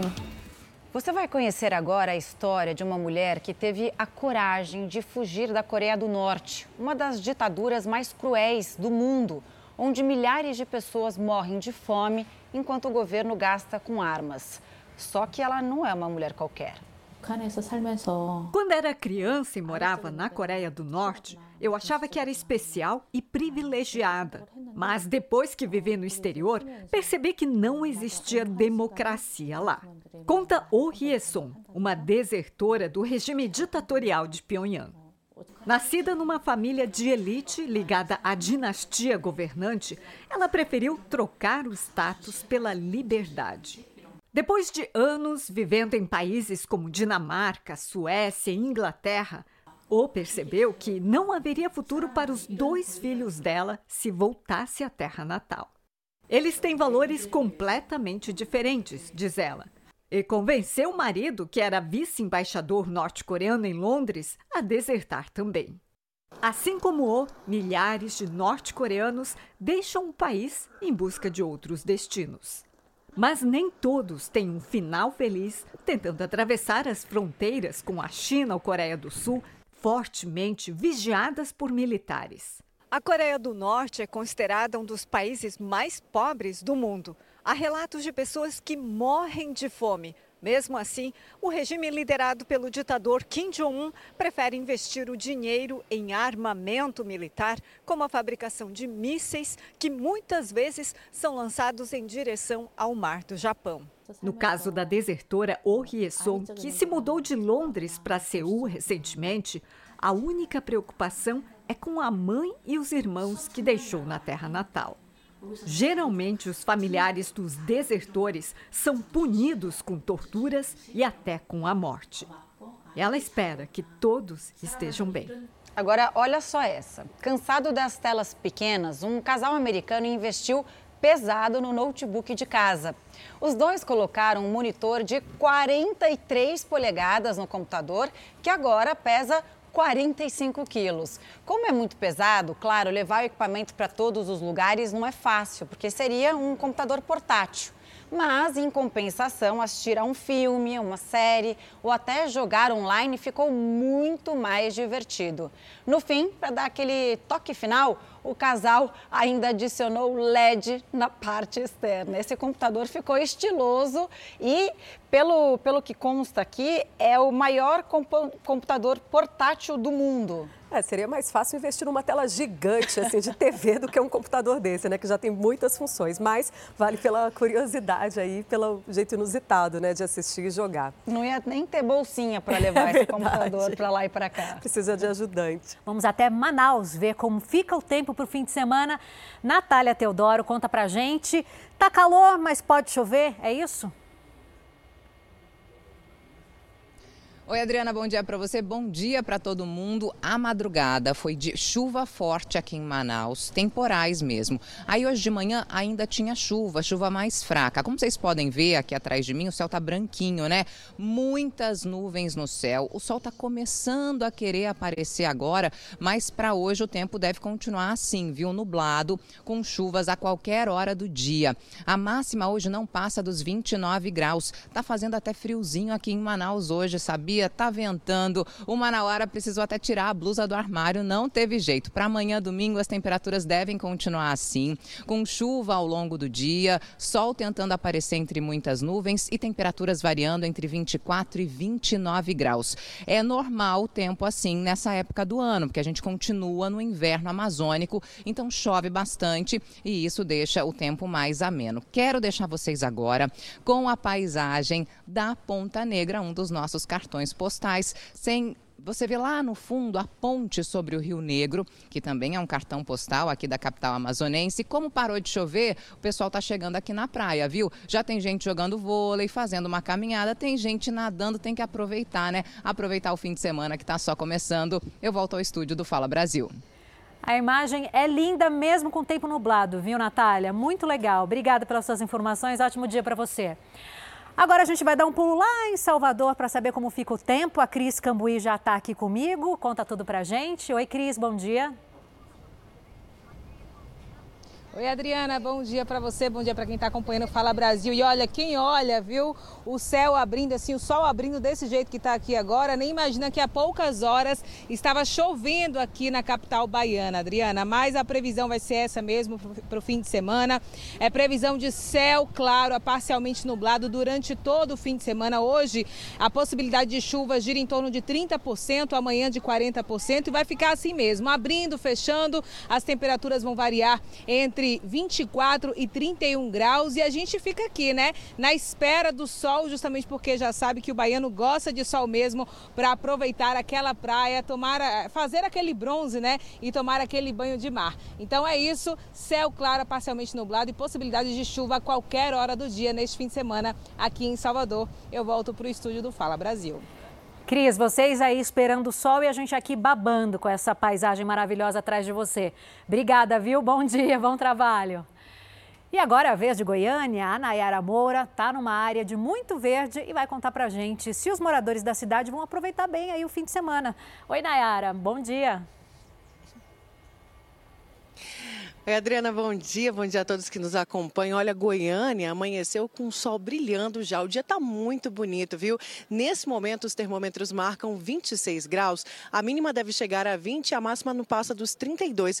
E como os, o, o, dia está bem bonito, o pessoal aproveitou para vir aqui no Parque Flamboyant, que é um dos cartões postais aqui da capital. Trouxe a criançada para fazer piquenique, para brincar, os cachorros também, gatinhos para passear, muita gente fazendo atividade física, mas tem previsão de chuva, isso mesmo, só para tarde, a partir mais ou menos das três horas da tarde. Vamos torcer para essa chuva só cair à tarde, para que o pessoal aqui, os goianos, aproveitem, aproveitem esse dia maravilhoso. Eu volto ao estúdio do Fala Brasil. Pois é, enquanto a chuva não vem, dá para aproveitar porque tá lindo por aí. A gente está vendo crianças brincando, famílias reunidas, fazendo piquenique. O dia está perfeito. Se chover no fim da tarde, não tem problema, já aproveitou ao longo do dia. Obrigada, viu? Bom trabalho. Vamos agora então saber como vai ficar o fim de semana dos gaúchos. O Rayan Quinelato está ao vivo lá na Orla do Guaíba, em Porto Alegre. Oi, Rayan, bom dia. Conta pra gente, estou vendo o pessoal aí jogando uma pelada atrás de você. Conta pra gente como é que tá o clima, como vai ficar o tempo no fim de semana. Olá, bom dia para você e a todos que assistem o Fala Brasil. Por aqui, muita instabilidade desde a última terça-feira. Fato que trouxe muita chuva aqui para o Rio Grande do Sul e que foi comemorado por muitos gaúchos, principalmente aqueles que dependem da terra e da criação de animais. Essa instabilidade deve permanecer no estado neste final de semana e também nesta próxima semana. Só deve mudar na outra semana, quando o tempo mais firme, de muito calor e seco, deve voltar aqui para o Rio Grande do Sul. Neste final de semana, a temperatura deve ficar em entre 23 e 30 graus. Nessa instabilidade, viu? Chove e para. Já choveu e parou aqui em Porto Alegre nesta manhã algumas vezes. Para amanhã, domingo, deve permanecer nesse mesmo estilo.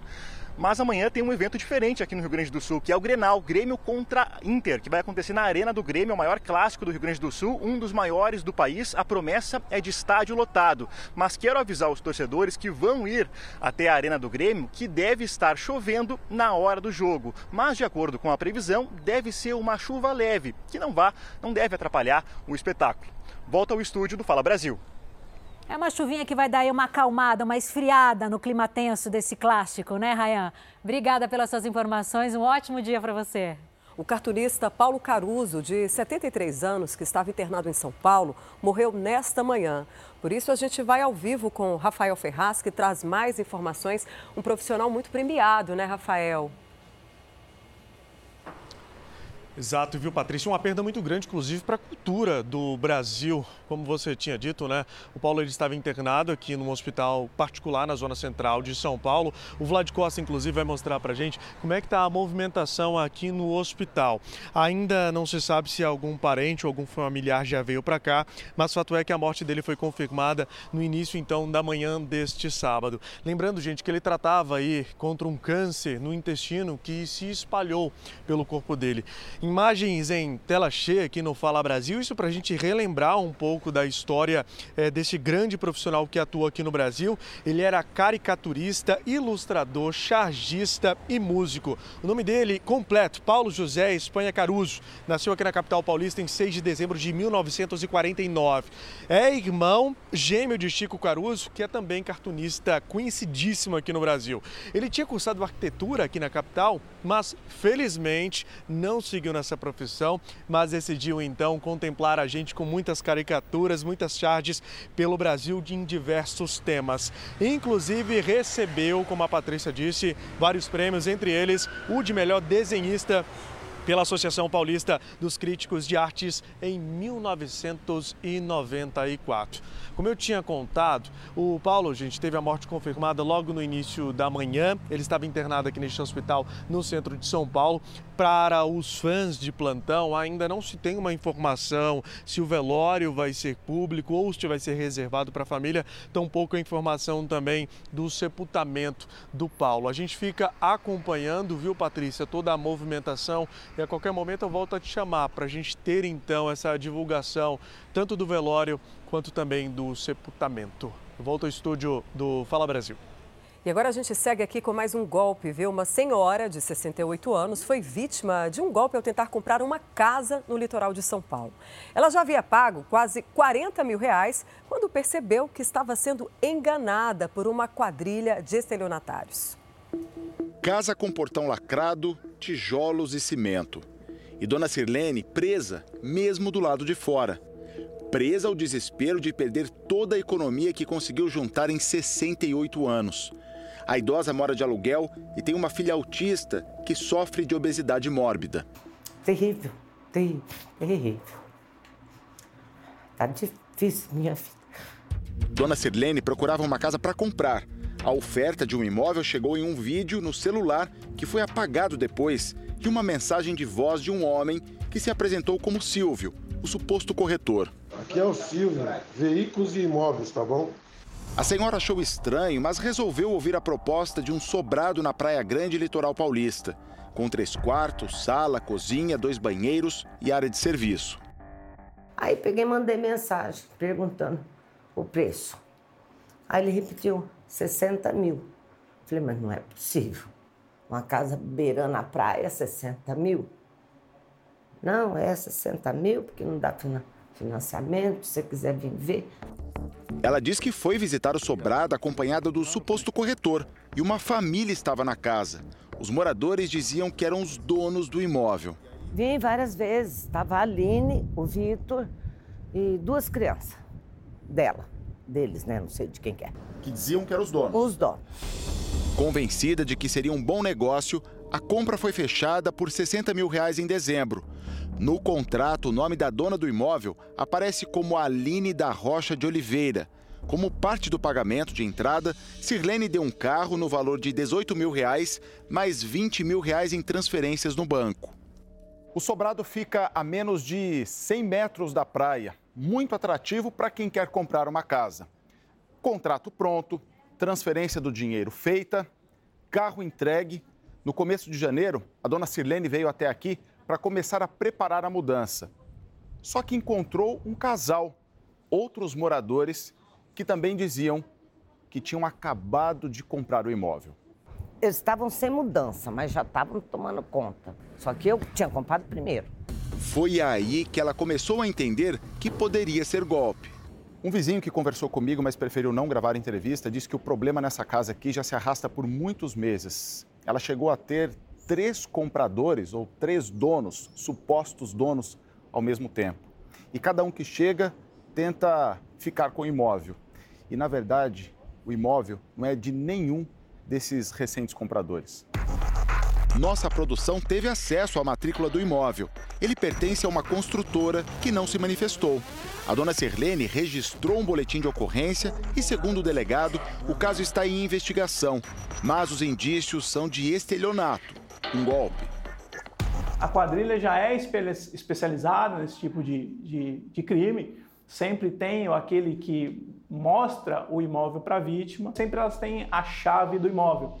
Mal sabe a vítima que essa quadrilha invadiu esse imóvel alguns dias antes. Muitas vezes tem a figura até do corretor, do advogado da corretora, tudo isso na, na intenção de passar uma credibilidade para a vítima. Boa parte das transferências feitas por Dona Sirlene foi para a conta de Sônia Argolo de Lima. Ela seria funcionária desse pequeno escritório que faz intermediação de dívidas de IPTU com a prefeitura. Nós fomos até o local e um homem disse que a Sônia não estava e tentou explicar a situação. Ela, junto com o Silvio, tudo, estava andando com a dona Silene. O Silvio pediu para ela pegar, botar na conta dela o dinheiro. E ela passou o dinheiro para quem? Passou para o Silvio. Como a Sônia, que recebeu o dinheiro da dona Sirlene, não estava no escritório, a gente vai tentar um contato por telefone.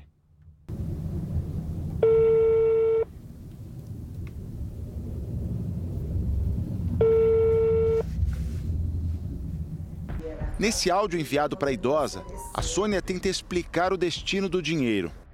E você sabe que o dinheiro que foi depositado na minha conta, como o próprio Silvio falou, não servia nada só para pegar o dinheiro e passar para ele, foi passado para ele, né? Porque eu não tirei um real seu. Nós também tentamos contato por telefone com o suposto corretor, Silvio César dos Santos, e com a Aline, que se passou por dona da casa. Possível completar a sua ligação. Por favor, verifique o número e ligue novamente. O carro da dona de casa está nessa loja em São Vicente. O proprietário não quis falar com a nossa equipe e pareceu irritado ao telefone. Você é delegado? O que te importa isso? Sirlene paga R$ 1.200 de aluguel mas é a falta do carro que a preocupa mais por causa da filha autista. Porque é o único jeito que eu tenho assim de levá-la para um médico, para uma emergência, entendeu? A polícia diz que já ouviu os envolvidos e deu ordem para o bloqueio judicial do veículo. Para a dona Sirlene, só resta agora a espera. Eu só quero só o que eles me roubaram. Audacioso ele, né? Quando o Douglas Dias pergunta e, e ele fala: o que, que você é delegado, o que, que você tem a ver com isso? Isso é jornalismo, né, gente? Mais um caso em que trabalhadores foram resgatados em situação análoga à escravidão, dessa vez na Bahia, e esses trabalhadores ganhavam 16 centavos por saco de carvão. Por causa da baixa remuneração por produtividade, as vítimas eram obrigadas a adotar jornadas exaustivas. A Carvoaria fica em Cassange, bairro de Salvador. O resgate foi feito durante uma ação de proteção ambiental que apurava a produção de sacos de carvão sem o documento de origem florestal. Os trabalhadores estavam sem os equipamentos de proteção, que, aliás, são obrigatórios. Eles também não passaram por exame médico admissional, não tinham carteira assinada e nem recebiam férias ou 13º salário. Eles tinham que comer em meio ao carvão, no banheiro do local, não havia as mínimas condições de higiene. A advogada da empresa negou que os trabalhadores eram mantidos nessas condições. Agora, de fato, essas duas, esses dois casos dessas últimas semanas chamam a atenção para essa questão dos trabalhadores, né, É um absurdo um ser humano fazer isso com outro ser humano, principalmente nos dias de hoje, né, que a gente tem tanta informação e tem que ter humanidade, né? E a gente volta a falar daquele caso lá no Rio Grande do Sul, resgato de mais de 200 trabalhadores em condição semelhante à escravidão em vinícolas. Foi marcado pela polêmica no discurso feito por um vereador de Caxias do Sul. Sandro Fantinel foi expulso do Partido Patriotas e a Câmara de Vereadores aceitou o pedido de cassação. E quem tem mais informações ao vivo é o Rayan Quinelato, que volta com a gente, né, Rayan? Suas informações. É isso mesmo, bom dia novamente. A Câmara de Vereadores de Caxias do Sul, na Serra Gaúcha, aceitou o pedido de cassação do vereador Sandro Fantinel. E agora a comissão parlamentar, que será composta por três vereadores, irá analisar o pedido. O grupo tem 90 dias para concluir o processo. Nesta semana, relembrando, o vereador disse em plenário para os empresários, abre aspas, não contratarem mais aquela gente lá de cima, fecha aspas, se referindo aos trabalhadores vindos da Bahia. E ainda afirmou que, abre aspas, a única cultura que os baianos têm tem a viver na praia tocando tambor, fecha aspas. Ainda Fantinel sugeriu que dê preferência aos argentinos na hora de contratar, já que, segundo ele, são trabalhadores limpos e corretos. A fala, evidentemente, repercutiu de forma negativa nas redes sociais. Na última quarta-feira, o Partido Patriota expulsou o parlamentar e disse ser inaceitável e, des e desrespeitoso o pronunciamento do vereador. Ele também é investigado pelo Ministério Público e pela Polícia Civil Gaúcha. Nas redes sociais, nesses últimos dias, ele pediu um desculpa, uma, ele deu um pedido de desculpas pelo pronunciamento. Um policial militar foi morto e outro ficou ferido após um ataque a tiros no Rio de Janeiro. Somente esse ano, 12 PMs já foram assassinados em todo o estado. Cláudio Miguel da Silva morreu ainda no local. Além dele, Jorge Henrique da Silva também foi atingido. Os dois são sargentos da PM e estavam em Jacarepaguá, na zona oeste do Rio. Testemunhas contaram que dois homens armados passaram nesta rua em um carro e atiraram. Os policiais estavam neste trailer quando foram atingidos. Aqui dá para ver as marcas dos tiros. A parede deste condomínio, próximo a uma escola, também foi atingida. O PM, que foi baleado no braço e na barriga, está internado. O estado de saúde dele é estável. A região onde o crime aconteceu é alvo de disputa entre milicianos e traficantes. A Polícia Civil vai investigar se o crime tem relação com a guerra pelo controle de comunidades da Zona Oeste. O policiamento no local foi intensificado. Com a morte de Cláudio Miguel da Silva, já são 12 os PMs assassinados só este ano no estado do Rio. Na última semana foram cinco. A Polícia Civil busca imagens das câmeras de segurança dos condomínios para tentar identificar os autores dos disparos. O crime deixou os moradores assustados. Dá medo porque eu estou sempre por aqui. É, de noite a gente dá fome, a gente desce para lanchar. E realmente é preocupante.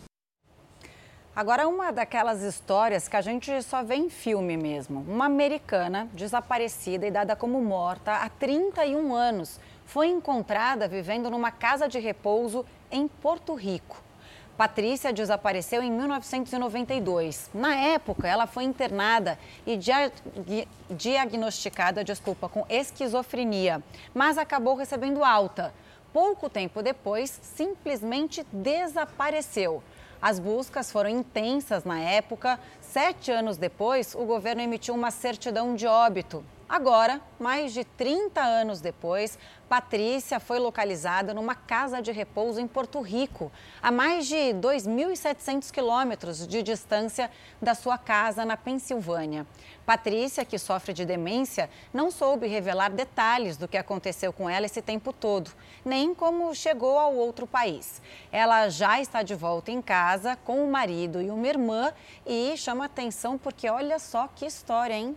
É, precisa ser investigado, né? Quem foi que a internou, como é que ela chegou lá para chegar a alguma conclusão, né? Pelo menos agora ela está com a família. As buscas pelo último desaparecido nos deslizamentos em São Sebastião, no litoral norte, continuam suspensas. Até agora foram registradas 65 mortes. 570 pessoas já foram levadas para hotéis e pousadas porque tiveram as casas atingidas pela lama. Equipes da Defesa Civil passaram o dia analisando casas na região. Aqui, um deslizamento de terra danificou parte dos imóveis. Segundo a Prefeitura de São Sebastião, nove residências estão comprometidas no bairro de Itatinga e 78 na Vila Saí até agora. Por enquanto, seu Alvedir não pode voltar para casa. Está aguardando o parecer da Defesa Civil. Agora estou hospedado na casa da minha irmã até a Prefeitura resolver essa questão dos moradores aqui, né? Depois de avaliar as condições dos imóveis atingidos pela chuva, a Defesa Civil de São Sebastião está identificando o grau de risco de segurança para os moradores. Isso em três cores. Então, este selo aqui, por exemplo, tem a cor laranja, que indica interdição temporária. Em casos de acompanhamento, apenas de monitoramento dos imóveis, a cor recebida é a amarela. Agora, em áreas extremamente atingidas, como esta aqui, com várias casas onde houve desabamentos, aí a cor é a vermelha e as casas estão todas comprometidas. Cerca de 570 pessoas já foram levadas para hotéis e pousadas da região. É o caso de Dona Evanilda, que veio com oito pessoas. Agora está passando por essa situação, né? Os donos das pousadas, tipo, acolhendo a gente e a gente vai viver até quando assim? Até quando? Nós não sabemos. As chuvas também afetaram as escolas. 1.500 alunos da rede pública não vão voltar às aulas na segunda que vem, como estava previsto, porque dois colégios estão com a estrutura comprometida. A Secretaria Estadual de Educação informou que sete das oito escolas da região de São Sebastião estão prontas para a retomada das aulas. Uma unidade ainda será avaliada pela Defesa Civil. Uma nova vacina contra a dengue chegou ao Brasil e agora o Ministério da Saúde afirmou que é prioridade incluir esse imunizante no Sistema Único de Saúde, que tem eficácia em 80% dos casos. Este mecânico teve dengue há quase 20 dias e recebeu diagnósticos após fortes dores no corpo. Dor na cabeça, dor no joelho, dor nos, no, em todas as juntas do corpo, dor nas costas. A região onde ele mora, em Porto Alegre, é uma das áreas na cidade com maior incidência do mosquito Aedes aegypti, transmissor da dengue. No ano passado, o Brasil registrou mais de mil mortes pela doença, o maior número desde a década de 1980. O Rio Grande do Sul foi o quinto estado com mais óbitos, atrás de São Paulo, Goiás, Paraná e Santa Catarina. Para tentar frear o contágio, a Anvisa aprovou o uso de uma nova vacina no Brasil, a Kedenga, desenvolvida por uma empresa japonesa. O imunizante é composto pelos quatro sorotipos do vírus causador da dengue e tem eficácia de 80%. Proteger nossa população contra a dengue através de uma vacina é uma grande vantagem, já que o controle do mosquito né, num país como o nosso, com esgotos a céu aberto, sem saneamento básico, com lixões, é muito difícil conter a disseminação do mosquito. A vacina japonesa é a primeira aprovada no Brasil para um público amplo entre 4 e 60 anos, com ou sem histórico prévio de dengue. A concessão do registro pela Anvisa permite a comercialização do produto no país, o que ainda não tem data para acontecer. A vacina deverá ser administrada em duas doses com um intervalo de três meses. Com o aval da Anvisa, o Ministério da Saúde pediu uma avaliação do imunizante para a comissão que analisa aspectos como a segurança e a eficácia e disse que a inclusão da vacina no SUS é prioridade. O Ministério da Saúde ele tem um prazo de seis meses, então, para decidir sobre a incorporação dessa vacina, né, dessa nova tecnologia no SUS. Já existe uma vacina contra a dengue à disposição no Brasil, mas somente na rede privada. O imunizante produzido por uma empresa francesa só pode ser usado em pessoas que já tiveram dengue na faixa etária de 9 a 45 anos. O Instituto Butantan realiza estudos para a produção de uma vacina nacional. A pesquisa está na última fase de testes e deve ser concluída no ano que vem, para depois passar por aprovação da Anvisa. Uma carga de remédios avaliada em mais de 40 mil reais foi levada por criminosos durante uma entrega em São Paulo. A polícia investiga o envolvimento de uma quadrilha especializada no roubo de medicamentos de alto custo. Os remédios tinham como destino pacientes em tratamento contra o câncer e doenças raras. Este motociclista foi vítima de um assalto a poucos metros do endereço de uma entrega nesta comunidade de São Paulo. Acho que eles estavam atrás da sua carga? Provavelmente, porque a hora que eu entrei na rua já estavam me esperando. Eram três assaltantes, um deles menor de idade, e não queriam a moto dele. Veio um menino de bicicleta, parou na minha frente, perguntou o que eu estava carregando. Aí eu falei para ele, medicamento. Por alto, 40, 50 mil reais. Os investigadores acreditam que o motoboy tenha sido vítima de uma quadrilha especializada em roubo de medicamentos de alto custo. Esses ataques acontecem quase sempre nas periferias, onde há pouco policiamento e quase nenhuma câmera de vigilância, o que dificulta muito a identificação dos criminosos. Três pacientes receberiam a medicação roubada. Dois têm câncer em estágio avançado. O terceiro é este jovem de 20 anos que ficou sem a injeção para o tratamento de uma doença rara. É horrível, né? Porque a gente que tem essa condição, precisa de medicamentos super raros, é difícil ter o acesso, né? E quando tem o acesso é, é roubado, é muito triste, né? Uma dose do remédio custa 15 mil reais. O assalto foi na rua da casa dele. A polícia acredita que as quadrilhas têm acesso a informações privilegiadas sobre a rota de entrega desses remédios.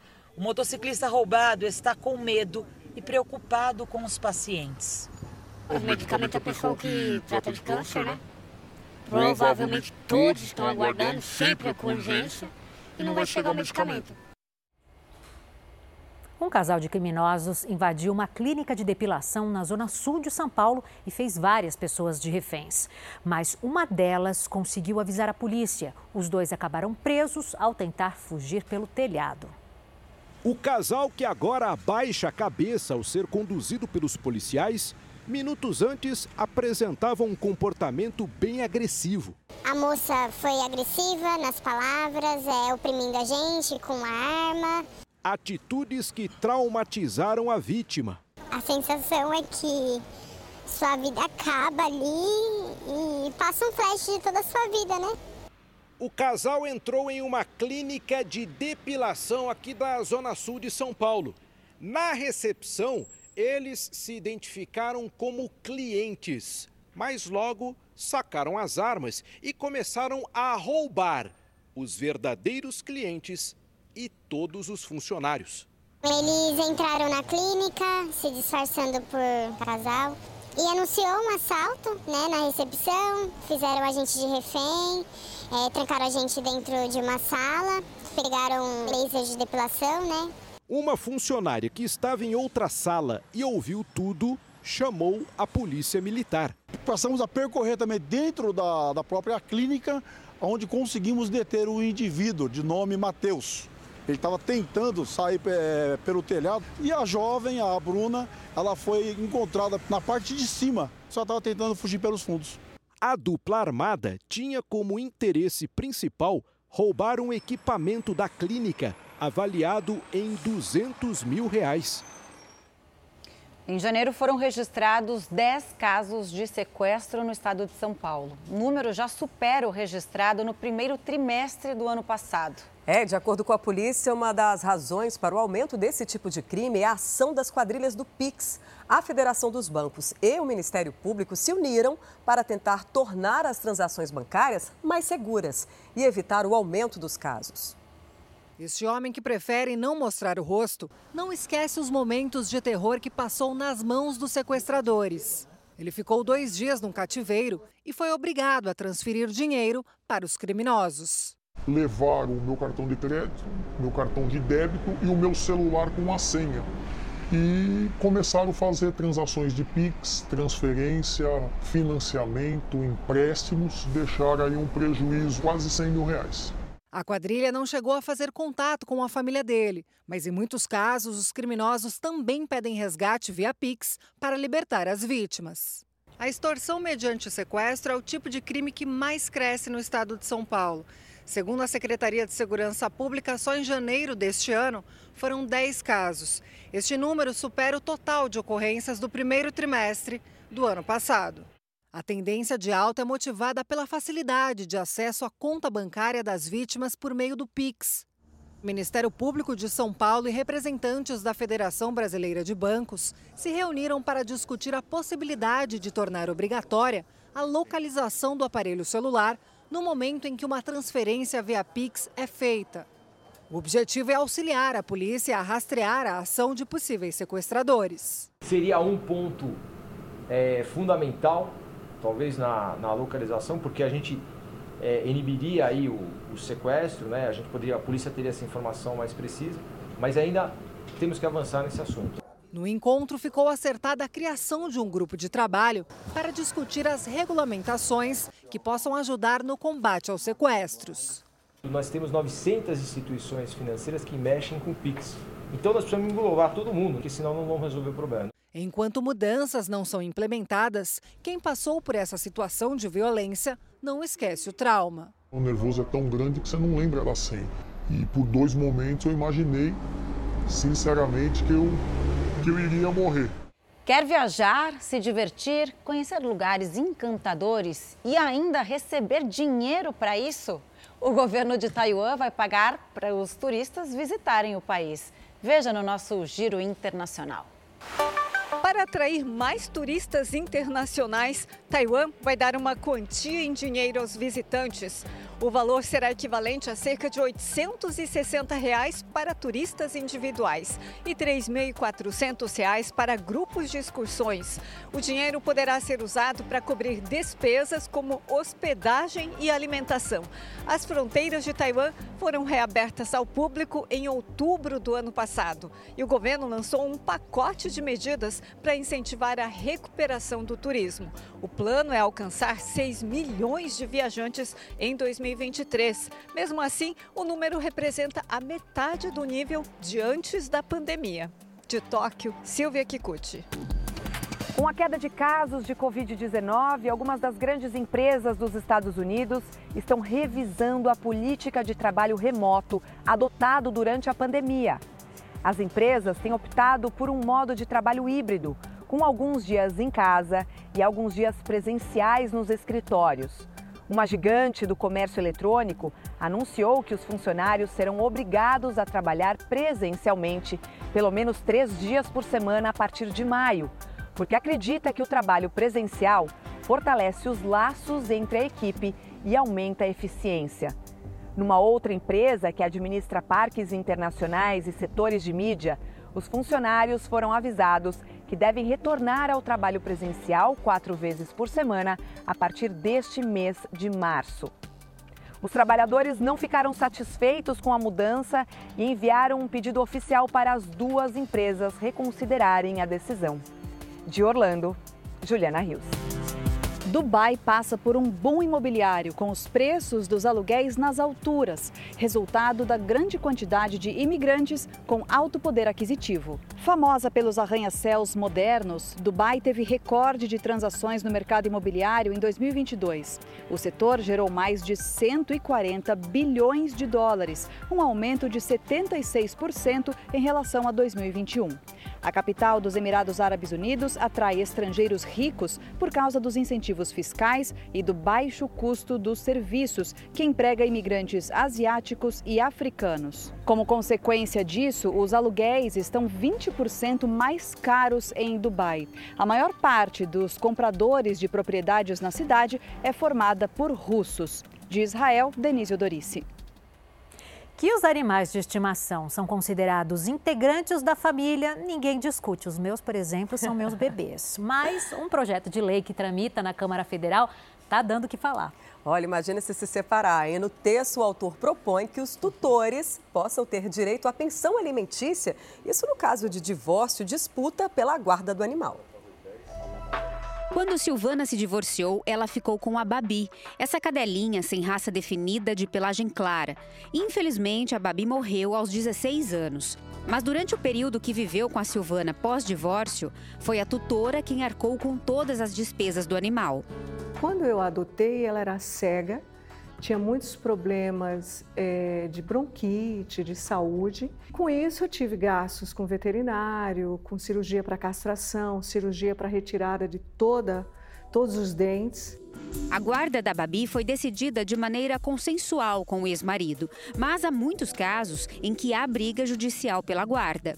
Eu te dou todo o meu patrimônio, e todo o patrimônio não era muito pouca coisa, não. Eram dois ou três imóveis, automóvel, investimentos em banco. Ele diz: Eu dou tudo para você, mas eu quero ficar com o Chicão, na época. E ela não aceitou. A novidade agora é que tramita na Câmara dos Deputados um projeto de lei que prevê que animais domésticos tenham direito à pensão alimentícia em caso de separação dos tutores com disputa de guarda. Segundo o autor do projeto, não significa efetivamente igualar os direitos dos filhos humanos com os animais, mas sim reconhecer que os animais domésticos fazem parte da família e merecem proteção. O assunto deve dar o que falar. A senhora pediria uma ajuda, uma pensão? Ah, pediria para dividir comigo. E se a, se a pessoa, né, o seu ex-companheiro ficasse com ela, a senhora também pagaria numa boa uma pensão? Ah, pagaria. Eu gosto muito do meu cachorro, eu daria o melhor para ele. Acho que tem que garantir o bem-estar do animal. Se ele estiver passando muita necessidade, tem que ter, de certa forma, uma ajuda. Mas pensão alimentícia acho que é demais. Eu acho que é gastar tempo do judiciário com coisas que não são tão relevantes. Não que um pet não tenha importância na vida de um casal, na vida de qualquer pessoa. Mas acho que o judiciário tem tantas outras coisas mais relevantes, inclusive discutir pensão ou qualquer tipo de contribuição para uma uma pessoa, para uma criança. A proposta ainda será avaliada pelas comissões internas e só depois segue para votação no Congresso. A advogada afirma que, apesar dos animais serem tratados pelo Código Civil como bens, já existe sensibilização do Judiciário em assuntos de guarda de animais, mas depende do acordo entre as partes. Para ela, diferentemente do que acontece com os filhos, uma lei não pode obrigar alguém a sustentar um animal que não queira. Mesmo que exista uma lei que venha a obrigar que a outra parte dê conta, faça, ela não vai ser aplicada. Porque as partes, no momento da decisão, decidiram da forma como para eles for melhor. Para Silvana, a iniciativa mostra que a sociedade está dando mais atenção ao afeto entre tutor e animais domésticos. E por enquanto, segundo ela, a melhor saída é mesmo entrar num acordo com o companheiro antes de ter um bichinho de estimação. Eu acho que tudo isso é um acordo que o casal tem que fazer no momento da adoção de uma criança humana ou de um, um animal, de um cachorro, de um gato. É, isso é um acordo que deve ser feito pelo casal para que se evite que se vá à justiça. Até porque a gente sabe, quem tem animal, quanto custa manter a saúde em dia, viu? Às vezes sai até mais caro do que exames é, de humanos. E a gente vai falar de um outro cão agora que ganhou aposentadoria, homenagens e até um novo lar. Tudo isso para o turco um cão farejador da Polícia Rodoviária de Goiás. Olha, depois de ser o responsável por centenas de prisões de traficantes, o cachorro recebeu carinho e, claro, muita ração.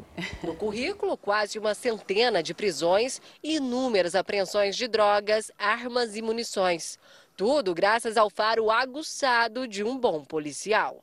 Ele pegou aproximadamente 10 toneladas de maconha, mais de 200 quilos de cocaína, além de diversas armas e munições. Aos nove anos de idade, Turco deixou a viatura para trabalhar pela última vez. Ao lado do companheiro de farda de toda uma vida, ele farejou malas e veículos antes de se despedir da corporação. Turco é um cão da raça pastor alemão Malinois. Ele foi o primeiro integrante canino a compor o quadro de funcionários da PRF aqui de Goiás. Aprendeu os primeiros passos da profissão ainda filhote em Santa Catarina e por se mostrar um excelente profissional, foi contratado aqui para o estado. E teve até festinha de aposentadoria com direito a plaquinha e um osso gigante.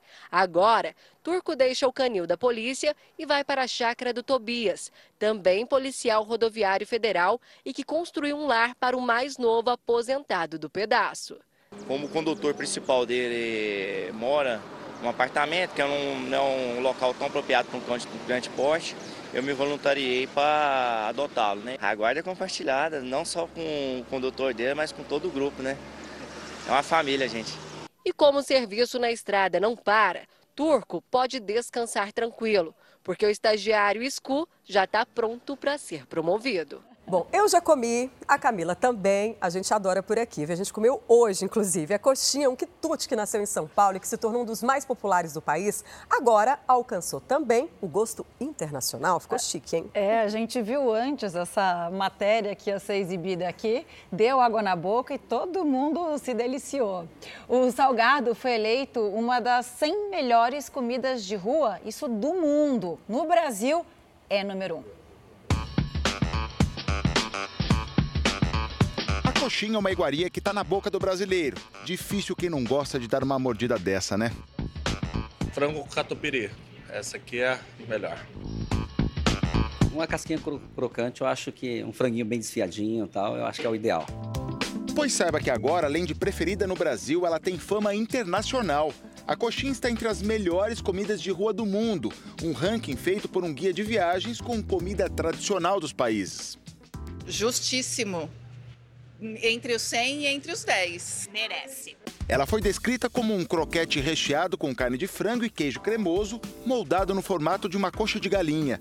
Foi criada em São Paulo na década de 50, depois chegou ao Rio de Janeiro e Paraná, até virar um dos salgados preferidos no Brasil todo.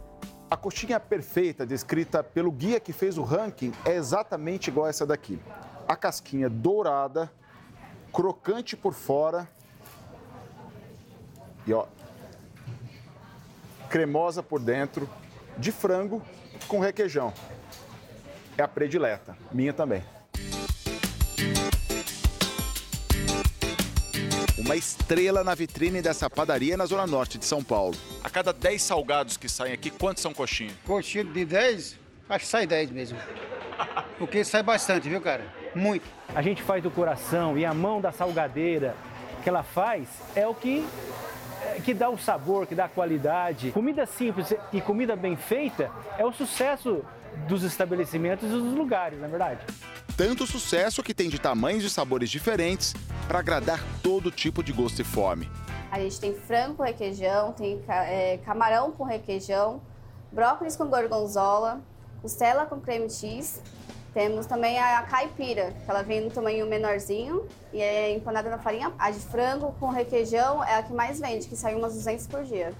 A coxinha dessa lanchonete na zona oeste da capital já ganhou concurso e vai longe com as encomendas. Tem alguns clientes que moram fora do Brasil que já conhecem a coxinha e como eles comentam muito lá fora dessa coxinha, eles levam frito, colocam numa embalagem bem embaladinha. Mais um detalhe, a coxinha é uma paixão nacional sem hora para matar a saudade. Ou vontade, nesse caso. Coxinha vai bem a qualquer momento do dia, né? Toda hora, mas no finzinho da tarde é maravilhoso. Vai muito bem. Fala Brasil, edição de sábado fica por aqui. Um ótimo dia para você. Todo mundo com água na boca, né? Mais notícias ao vivo no Balanço Geral. Aproveite bem seu fim de semana. Você fica agora com The Love School. Ótimo dia, bom descanso. Obrigada pela companhia e pela audiência. Tchau, tchau.